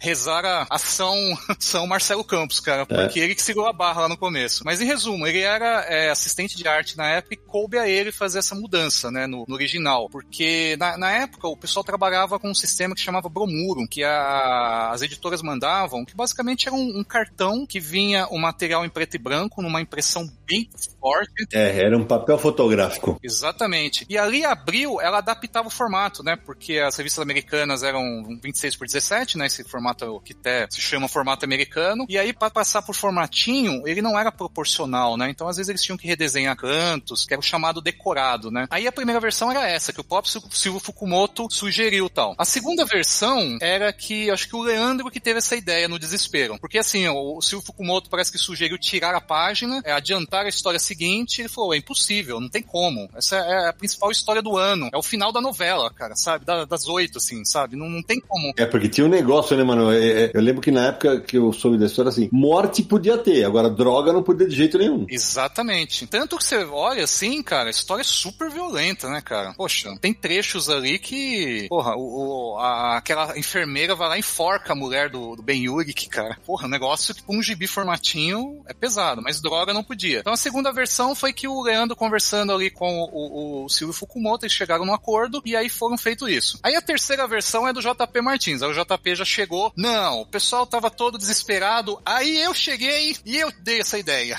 Então, eu que resolvi o problema, entendeu? Então, assim, ele falou isso até brincando, assim, porque ele comentou que naquela época ele não estava trabalhando, ele e o Elcio já tinham montado o Art Comics, né? E eles que fizeram a adaptação dessa história. Só que, assim, a gente tem que contextualizar o período. Isso aí já era o segundo semestre de 87. Já tinha sido publicado o Cavaleiro das Trevas. E o Cavaleiro das Trevas tinha sido um marco ali na abril, né? Porque existia até uma ideia, para vocês imaginarem o, o, drama, que se pensou até em publicar o Cavaleiro das Trevas em formatinho. É, a gente já falamos disso aqui. Porque a, não, não existia a revista do Batman. O Batman tinha. A revista tinha sido cancelada porque as vendas eram baixas, assim. Então, só com a repercussão do Cavaleiro das Trevas no, no caderno 2, do Estadão, com aquilo ali que o pessoal viu que tinha uma coisa diferente em mãos, e ali abriu, via que os diretores abriu, abriu os olhos que tinha um, um leitor diferente. Tava surgindo uma geração que estava interessada em coisas mais sofisticadas tal. Só que ali era um período em que não, os formatinhos não tinham ganho essa sofisticação ainda. Só que na cabeça do JP e do Elcio, eles já tinham quebrado isso, entendeu? Uhum. Já tinha saído o Camelot 2000, 3000 e por aí vai, né? Então eles, eles achavam que não ia ter problema. Então foi uma surpresa até para eles. Mas aí no final não se sabe ao certo. Ninguém fala exatamente. O Figa, fomos entrevistar ele e o Figa fala: Poxa, eu tava editando um novo universo Marvel do lado. Eu lembro da história, mas eu não lembro dos detalhes, eu não participei. Então, assim, nós temos essas três versões, assim, né? Mas a, a que me parece mais coerente mesmo é, me parece essa do JP, cara. Porque o JP era o cara que ele, ele se metia na coisa ali, entendeu? Ele não era só um tradutor. Naquele período, ele tinha um poder enorme, principalmente ele, na parte da cronologia, né? Na fase do Leandro, ele ainda tinha esse poder? Sim, tinha tanto, tanto, Olha. que ele batia, o Leandro batia de frente com ele. Assim, o, o Figa no período ainda não, assim. O, o JP, ele trabalhou, ele, ele, ele, trabalhou até a Copa de 94. Tanto que o nosso livro ele conta que a última reunião de programação que ele participou foi no dia que o Brasil jogou com os Estados Unidos, dia 4 de julho de 1994, né? Que foi, e ali, a partir dali, o, o Figa foi mexendo os pauzinhos para que os novos editores assumissem, né, os rumos realmente da programação. Mas até aquele período ali, o JP e o Elcio ainda, ainda davam as cartas ali, eles eram bem atuantes, assim. Isso que você falou sobre mudança de mentalidade, a gente até pode perceber, porque essa história saiu em 87 e ela foi censurada, foi modificada. Mas dois anos e meio, três anos depois, foi republicada naquela minissérie do Demolidor em formatinho e saiu como no original. Eles desfizeram a mudança, né? Sim, exatamente. Então, é, num período de dois anos e meio tal, mudou a mentalidade ali mesmo do que poderia sair ou não e saiu originalmente. Se você pegar esses anos, eles têm muitas mudanças, cara. 86 é uma coisa, 87 é outra, 88 é outra. 89 teve o filme do Batman, cara. A gente tava no meio da Batmania. Meu, virou cult é, ler quadrinhos, cara. Pô, em 88 saiu a primeira graphic novel dos X-Men, sabe? Que aí até mudaram o título, né? Porque o original era Deus cria, o homem mata, né? Isso. Pô, aí o Claudio Marra, até encontrei com ele pessoalmente um tempo atrás. Era diretor de redação. Nunca mais vi ele. É, eu encontrei ele, mora lá perto. Aliás, acho que ele mora perto de você, ali dos lados de Ipiranga, cara. Olha só. Deve ser vizinho seu lá. E ele também tinha aquela coisa religiosa e tal, e conversou com o Leandro e decidiram trocar, né? E ficou conflito de uma raça, né? É. Acho que o conflito de uma raça. Que aliás é um título bom também, né? Mas em resumo, exatamente o que você falou, em 87 é uma coisa, 89 já é outra, muito diferente. 89, os formatinhos, você já via que já tinha uma abertura. E depois eles republicaram Camelot 3000 sem os cortes também, das cenas lésbicas, e por aí vai, né? E aí entra nos anos 90, né? Que aí era o, já era outro tom, assim, né? Os quadrinhos já ficaram mais, mais violentos, né? Mas ali tava um período de discussão ainda, né? E aí também o Silvio Fukumoto, ele tinha se aposentado, né? Então, e ninguém ficou na função dele, pelo que eu pesquisei. Então ele se aposentou acabou aquela. Então já aí era por conta dos editores, né? Aprovar ou não o conteúdo das revistas. Não, e pra quem tá ouvindo a gente que imagina, vocês imaginam os leitores mais, mais novos, cara, mexia-se nas artes originais sem o menor pudor, gente. Era isso mesmo. Se fosse hoje, a casa caía, né? Porque em cinco minutos tava na internet. Até porque mudava, assim, tinha uma equipe ali artística pra fazer retoques e tudo mais, porque às vezes o balão, tinha que mudar o formato do balão, por exemplo. Então eles completavam a arte. Não era só pra fazer mudanças drásticas, como nesse caso do Demolidor, né? Que trocou a seringa pela navalha, mas fazer retoques mesmo da arte pra adequar a adaptação no Brasil e tudo. Sim, Um dia nós vamos ter que fazer um programa sobre os cortes. Não, e fora o famoso copy do JP e do, do Elcio nas histórias do X-Men, né? Que existe essa teoria de que os X-Men copy descados por eles são melhores dos X-Men do Claremont. Ah, não. Não, essa teoria é só do JP e do Elcio. Isso não é teoria, não. É, não é teoria não, é verdade. Eles acham que é isso mesmo. Eu, particularmente, prefiro daquela época, cara, porque eu acho o Claremont meio verborrágico, assim, cara. Eu tenho meio preguiça de ler, acho muita coisa, cara. Ah, cara, mas isso mas, ó, Isso é memória afetiva. É, tem isso também. Por favor, não vamos botar como se fosse melhor que o escritor, não. Senão nos Estados Unidos o Claremont Burnett não teria feito o sucesso que fizeram. É, isso é verdade. Não, não. E na época também era o tom aquele dos quadrinhos, era comum aqueles da quantidade grande de texto, né? Coisa que hoje já não é tão mais assim, né? É, porque o texto, ele tinha que ser meio que adaptado mesmo pra caber no formatinho.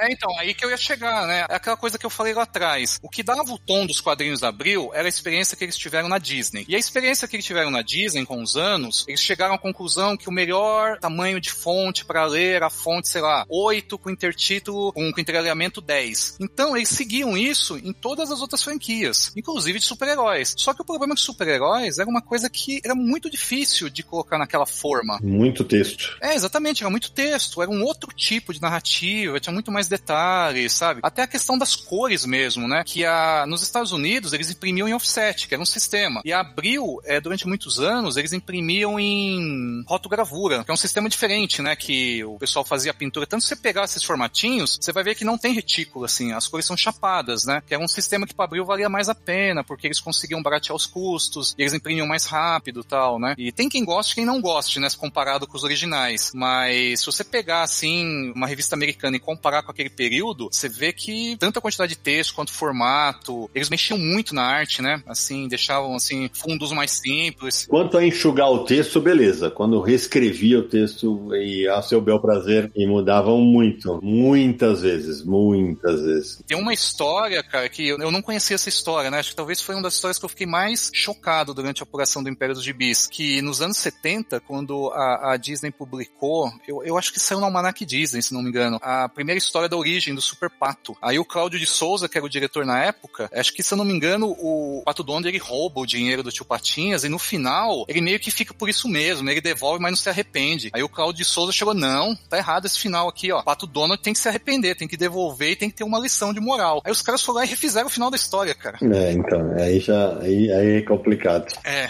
Mas tem mais polêmica de Super Aventuras Marvel que a gente lembre? Ah, tem um caso também da Viúva Negra que entra nesse negócio de redesenhar, né? De retoques de arte, que teve um. meio que uma nudez ali, né? Manuel, como é que foi?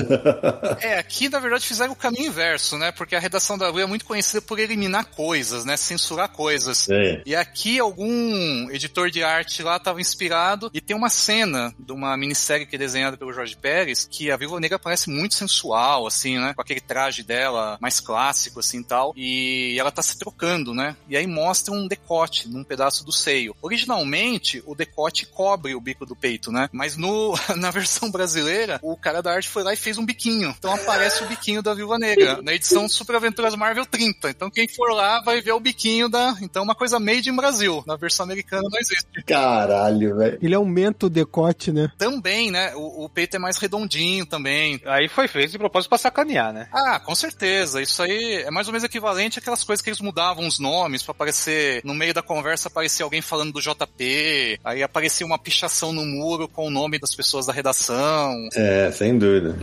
O JP, inclusive, foi personagem da Super Aventuras Marvel durante muito tempo, né? Várias vezes ele apareceu. Era uma molecagem da redação. Se tivesse o IMDB dos quadrinhos naquela época, ele ia aparecer várias vezes. Né? Qualquer John, Paul, é, Call era JP, virava, né? Todo mundo virava JP, não? Era uma loucura. Ah, eu, eu lembrei de uma coisa interessante, porque foi na época que eu comecei a ler, a colecionar a revista. Aqui no Brasil, inclusive tá fazendo agora 35 anos que a Abril lançou a Justice e Força Psi, que eram aquelas histórias do novo universo Marvel, né? E o Stigma, ele continuou em Super Aventuras Marvel depois. É verdade. E em Super Aventuras Marvel, eles, quando eles publicaram, eles faziam um, um diferencial. A página era cinza, era pintada, não era branca. A calha, né? A borda, a calha não era branca, era cinza. Então, para diferenciar do restante da revista, porque não era uma história do universo Marvel, era separado da cronologia, né? Isso foi mérito do Mário Barroso. Foi, né? Ele que, que bolou tudo isso. Aliás, ele fez até um texto de apresentação, né? E também um dos motivos que foi publicado isso, porque John Byrne estava no auge, né? E tinham algumas histórias que eram desenhadas por ele. Até, acho que ele até fez o roteiro também. É, era a fase do Byrne, exatamente. E assim, tudo que tinha o John Byrne, aliás, tem até um, uma mudança de conceito nesse período. Se você pegar de a partir de alguns anos, os autores começam a ficar mais importantes. Então eles são listados na capa. Isso não acontecia antes. Por exemplo, os caras publicavam histórias do Conan, desenhava por Barrington Smith, e não aparecia o nome do Barrington Smith. Por exemplo, as primeiras histórias têm o Demolidor, mas não fala do Frank Miller. Aí depois de um tempo, esses caras começaram às vezes a ficar até mais importantes do que o próprio personagem. Eu lembro de uma edição do Homem-Aranha que falava assim, nessa edição, três histórias desenhadas por John Byrne, grandão, assim. Então, era, era um período em que os quadrinhos, eles deixaram de ser aquela coisa mais eh, de super-heróis, assim, tava deixando de ser só passatempo pra ficar uma coisa mais de colecionador, do cara, assim, que queria saber dos bastidores, acompanhava o trabalho dos autores. E o Byrne, ele tava no, no auge, né, cara? Era o Byrne, né? Era o cara mais importante dos anos 80, sei lá, depois do Miller e, e sem, sei lá, mais o quem, né? Eu, particularmente, eu, quando eu, eu, eu, eu, fazia escola de desenho, né? O meu sonho era desenhar igual o John Byrne, cara. Era... Acredito que muita gente da época também tinha esse sonho. E como não, né? Fala a verdade. Bom, a gente tá chegando perto do final do programa, mas Samir, a gente tem que falar do finalzinho da revista, né? Quando é, começa a vender menos, né? É, ali na, a partir de os últimos anos, né? A revista foi cancelada em 1997, né? Ali eu diria que os últimos três anos já foi um período de decadência da revista, né? Ela começou a cair em vendas, em qualidade das histórias também estavam diminuindo. Tanto que a, a Abril ainda tenta fazer, dar um último gás e muda o logo, tenta transformar o logo numa coisa mais moderna ali por volta número 166, né? Isso. Em 1996. Começa a colocar histórias dos X-Men dentro do mix, porque X-Men vendia muito naquela época. Ah, foi uma fase muito importante para as revistas dos X-Men, as histórias dos X-Men, e tudo dos X-Men vendiam. Então eles começaram a botar também dentro dos Super Aventuras Marvel. Então Cable começou a participar do mix de histórias. Tanto que a última edição, quando foi cancelada mesmo, em 1997, é uma edição só com história dos X-Men, né? Eu acho a capa feia pra cacete. Fazia parte de uma saga da Aliança Falange. Foram publicados em três revistas: X-Men, Super Aventuras Marvel e Wolverine. Se não me engano, foi isso. E a edição inteira, assim, X-Men que não, claro, teve a fase do Burn e do Claremont e tudo, mas assim, já era uma fase mais decadente e tudo mais. E aí, quando cancelaram Super Aventuras Marvel, a Abril lançou uma outra revista, que aí foi uma revista chamada Marvel, e aí tava lá, Marvel 97, Marvel 98, Marvel 99. Ela mudava de acordo com o ano, tinha 12 números, mudava o nome e recomeçava com o número 1 e continuava sendo uma revista mix com diversos personagens da editora e tal, mas a revista Super Aventuras Marvel se aposentou. E é legal, Samir, o Manuel citou agora há pouco, havia uma, uma programação, planejamento, né? Possivelmente quando cancelaram a Super Aventuras Marvel, a redação teve alguns, um ou dois meses para e tanto é que a, a, penúltima edição, a 175, ela tem 112 páginas e é uma história inteira Demolidor com o Rei do Crime. E aí a última, só mutantes, como você falou. Eles começaram a encerrar os arcos para as histórias ficarem abertas. E essa fase do Demolidor, que você falou que a história é toda do Demolidor, é aquela que o Naranja lembrou com o Demolidor com roupa de armadura, preta e vermelha, toda maluca. O último número tem uma despedida, só vou ler o primeiro parágrafo aqui. Amigo leitor, estamos chegando ao fim de uma longa jornada de superaventuras. A revista que foi a residência fixa do Demolidor e de muitos outros grandes heróis da Marvel está sendo descontinuada. Todavia, o que poderia parecer o crepúsculo de uma era é, na verdade, apenas uma pequena mudança de rumo, pois o universo Marvel continua em expansão. Aí tem tem mais coisas, mas acho que é interessante esse primeiro parágrafo, né? Finalizando mesmo a, o título. E o Manuel pode dar mais detalhes disso, mas assim, também quando encerra a Heróis da TV, a Abril pega uma história americana e onde estavam os editores, eles redesenham, tá? O Figa e o Leandro. Você lembra disso, Manuel? Lembro, isso aí foi uma outra das molecagens aí do Leandro. Na verdade, não foi uma molecagem, na verdade, assim, é, Heróis da TV era uma revista que ela já tava meio que marcada para morrer, assim. Primeiro que, ao contrário de Super Aventuras Marvel, todo mundo gostava, Heróis da TV era uma revista, assim, que o pessoal se sentia meio constrangido, porque era uma revista, assim, que o título, ele não tinha nada a ver com o conteúdo, porque aqueles heróis não estavam mais na TV, e era, era assim, do mesmo jeito que o, o JP e o Elcio também não gostavam de Super Amigos, eles achavam uma coisa muito infantil, eles não queriam, mas como a revista do Batman e Heróis de Ação não deram certo, eles tiveram que engolir esse título lá, né, quando juntaram as duas. Mas em resumo, como já sabia que Heróis da TV ia ser descontinuada para entrar a revista dos X-Men, o, o Leandro teve essa ideia, ele conhecia essa história, e aí como eles tinham todos os, os editores de arte lá disponíveis, né, eles fizeram essa brincadeira, né, que eles trocaram as pessoas de redação, então acho que se eu não me engano, o Figa ficou no lugar do Jim Shooter, agora eu não lembro exatamente a, as pessoas, né, lá no Império dos Gibis a gente até conta quem que ficou no lugar de quem e tal, e aí o Leandro até fala que no caso dele tiveram que redesenhar ele, que era meio gordinho e tal, então fica mais parecido, e no final, ele mesmo tem uma dinamite, né, ele vai lá e detona, né, a redação, né, e teve gente que na época não gostou muito dessa brincadeira, achou assim meio uma afronta, né, mas eu achei divertido, cara, foi, foi, foi bacana. É, também foi legal, eu também achei legal. Foi, foi legal. O cancelamento do Super Aventuras Marvel foi meio que um prelúdio do que viria de mudanças no mercado, né? Porque se você parar pra pensar, aquela revista que eu falei, a Marvel 97, 98 e tal, durou pouco tempo. E aí a Abril reformulou pro formato prêmio toda a linha de quadrinhos de super-heróis. Três anos depois só. Sim, exatamente. Isso aí, cara, foi um, um dos temas, um dos capítulos do nosso livro que deu muito trabalho,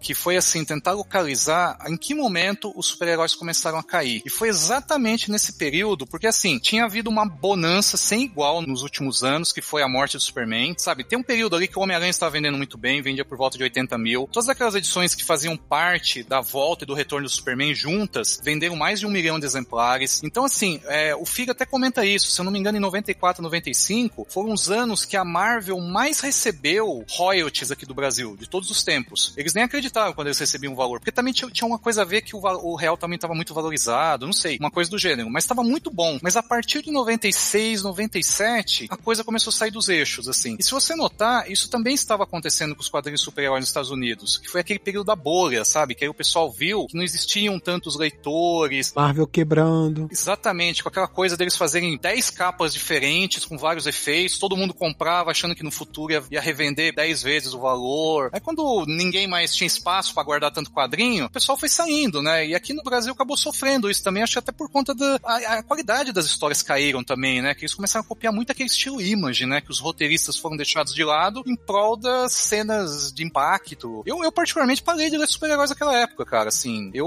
um dos poucas coisas que eu li que eu gostei muito ali de 94, 96 foi Marvels e, e Reino da Manhã, cara, que aquilo ali foi um bálsamo para mim. Eu não aguentava mais, cara, aquele estilo image, assim, que proliferou, né? E exatamente isso. Acho que chegou uma hora que os leitores começaram a abandonar. E aí o que a gente notou ali na pesquisa do Império dos Gibis, que foi meio que a tempestade perfeita, né? Os quadrinhos estavam passando por um período meio complexo ali de, de, de qualidade, principalmente de histórias. Foi um período que começaram a surgir novas mídias, ficaram acessíveis, a internet começou a ficar mais popular. A própria Abril trouxe pro Brasil os canais de, de assinatura, então de repente tinha Cartoon Network, que as crianças passavam a manhã inteira, então deixavam de ir pra banca para ficar assistindo desenho o dia inteiro.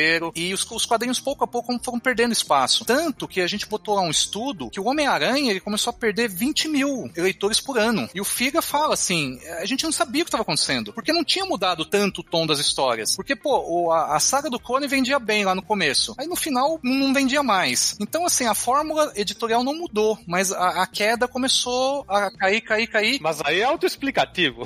É, também, na saga do Clone daria fazer um programa sobre isso. É um programa pra desopilar, pra xingar. É, pra xingar, exatamente. Mas você pensa bem, esses últimos números de Super Aventuras Marvel, eles são muito o retrato daquela época, né? Pô, o logo é feio, cara, porque os quadrinhos da época, sei lá, pareciam meio feios mesmo. É, fase dos novos guerreiros, nossa. Cara, essa aliança falange dói os olhos de ver esse negócio, cara. É de, é de chorar, velho. É de chorar de ruim, cara. Falei, cara, eu, eu olhava aquilo ali e falei, meu, cadê o Bernie, cara? Cadê, cadê É. o Miller? Onde foi parar esses caras? E esses caras estavam lá na Dark Horse, fazendo material autoral, né? Que eles tinham abandonado os super-heróis. Foi uma mudança de formato mesmo, né? Que você falou. Esse restinho foi meio que a última. E quem nos fala isso é o próprio Marco Moretti, né? Que aí ele que tava com a bomba lá no final, né? Então ele que meio que fechou. ele que fechou a porta para a luz. É, mas o último editor é o Cláudio Carina. Ah, tá, não. O Moretti tava ali no meio, exatamente, mas o Carina tá. É, ele tava na redação, é, é isso aí. Sim, exatamente. Que era o Moretti, o, o, o Mário Barroso e o Carina, né? Era o trio ali, né? Isso, exatamente. É isso aí. E o assistente deles era o, o Mafia, né? E então esse pessoal ali que tava ali na, na, na frente e tal, na batalha. E realmente, esses últimos números de Super Aventuras Marvel são bem estranhos, cara. Nossa, não tem nada a ver com a revista anterior, assim, cara. Nossa, eu acho que realmente foi um fim ao contrário de Heróis da TV, que até acabou de um jeito alegre e tal. Pois é. Esse aí foi um jeito meio,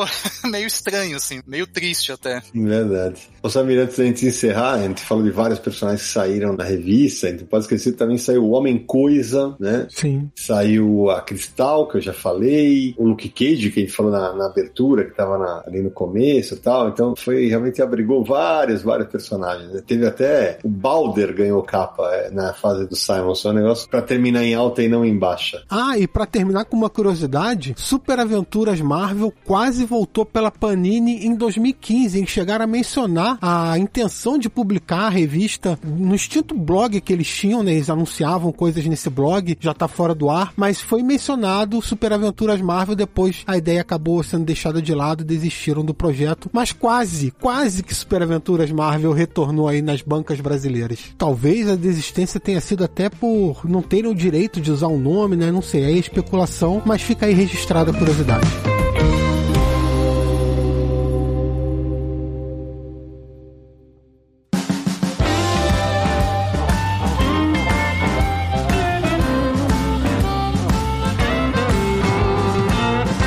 Samir, papo agradabilíssimo, né, Samir? Mas agora me conta aí, Samir, como é que faz pra encontrar o Confins do Universo nessa internet cheia de super aventuras Marvel, Samir? Muitas histórias de bastidores, muitas curiosidades, muita nostalgia e muitas aventuras você encontra no Confins do Universo. Acesse podcast.universohq.com para ouvir todos os episódios. Nós estamos, nesse momento, no episódio 161, Sidão. Olha aí. 161 Confins do Universo para você ouvir. Também estamos lá no iTunes, então se você curte iTunes, procure por Confins do Universo, assine o feed lá para receber os novos episódios, deixe seu comentário, vote lá nas estrelinhas, deixando sua avaliação. Se você usa streaming de música, Spotify e Deezer também vai encontrar o Confins do Universo. Confins do Universo, podcast finalista da CCXP Awards. Mande mensagem pra gente para podcast@universohq.com ou WhatsApp para DDD 11 94583 5989. Além disso, visite o site Universo HQ, www.universohq.com e nos siga nas redes sociais. É Universo HQ no Facebook, no Twitter e no Instagram. Por fim, não deixe de visitar o nosso canal no YouTube, youtube.com/barra Universo HQ. Acompanhe nossas lives de segunda-feira. Antes de terminar, não, só relembrar o nosso Catarse, hein? catarse.me barra Universo HQ. Veja lá os planos, se torne um apoiador para a gente continuar fazendo esse programa e falando tudo sobre o universo dos quadrinhos. É isso aí. Manuel, que alegria que você voltou aqui no, no Confins do Universo, um papo tão cheio de histórias das nossas infâncias e adolescências. Sempre bom ter você aqui. A casa tá aberta para você quando você quiser voltar. Foi uma alegria. Opa, eu que agradeço o convite, ainda mais por uma pauta tão especial, cara. Pô, falar de Super Aventuras Marvel, cara, sempre brilha os olhos, cara, porque realmente foi uma revista que marcou época e, e cara, até hoje eu, eu vejo assim com muito carinho, cara. Puta,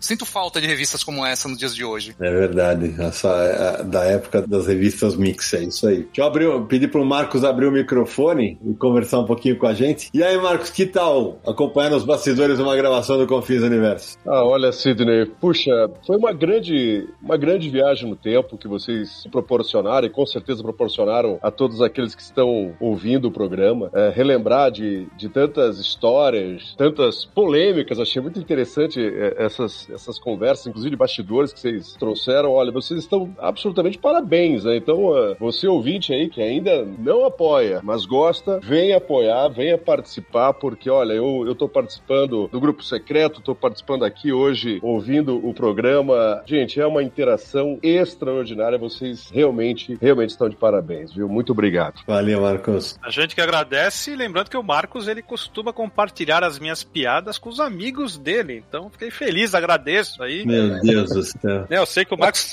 entende, tem bom gosto aí, né? Não tem nem o que falar. Meu Deus do céu. É verdade, Sidney. Como perder amigos. É, lembrando que não é amigo, é colega de trabalho. Aí já não quer ter papo com os caras que são tudo uma mala, então já. É sócio, sou meu sócio. Quer, quer tirar da empresa, conta umas piadas do naranjo pra ir ficar sozinho. É, exatamente. Eu te conto. Não conte pro seu chefe, hein, cara. Você pode perder o emprego.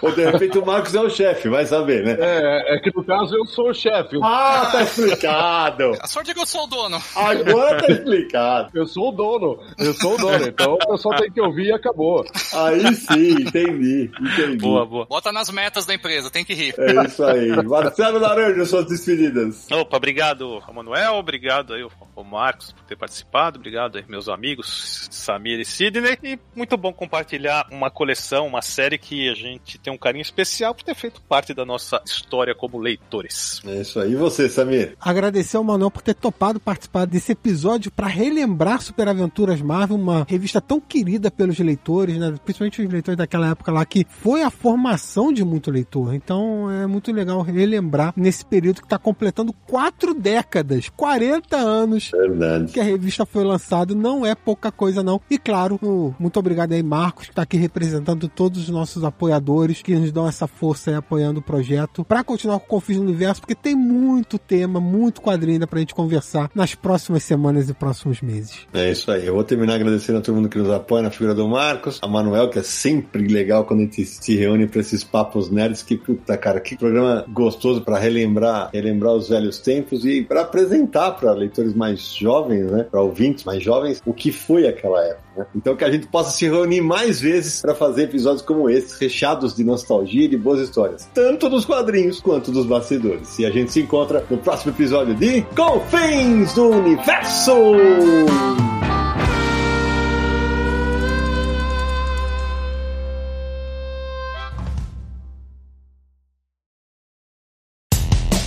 Mais claro ou na noite mais densa, você está deixando a nossa presença. Faça uma boa viagem de volta, mas não fique disperso. Nos encontraremos no próximo episódio de Confins do Universo.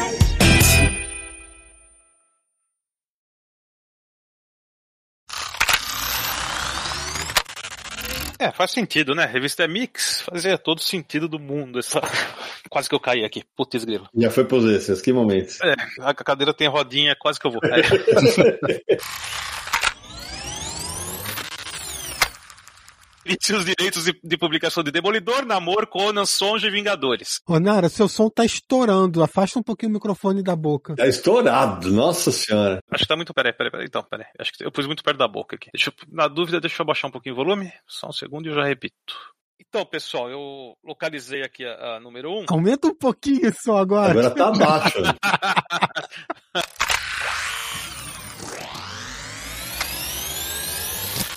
Mesmo quando teve a revista do X-Men, é o Homem-Aranha Homem-Aranha batia. Ô, peraí, peraí, esse cachorro é aonde? Não é aqui, é aqui. Fica aqui. Ah, tá. Pode pode falar lá. Cara, eu tô com um cachorro aqui, se vocês soubessem o que, que ele tá fazendo, ele tá comendo sofá, cara. Puta, nem minha mulher vai me matar quando chegar aqui. Aqui começou. Olha lá, começou. Agora o bicudo lobisomem tá aqui do meu lado.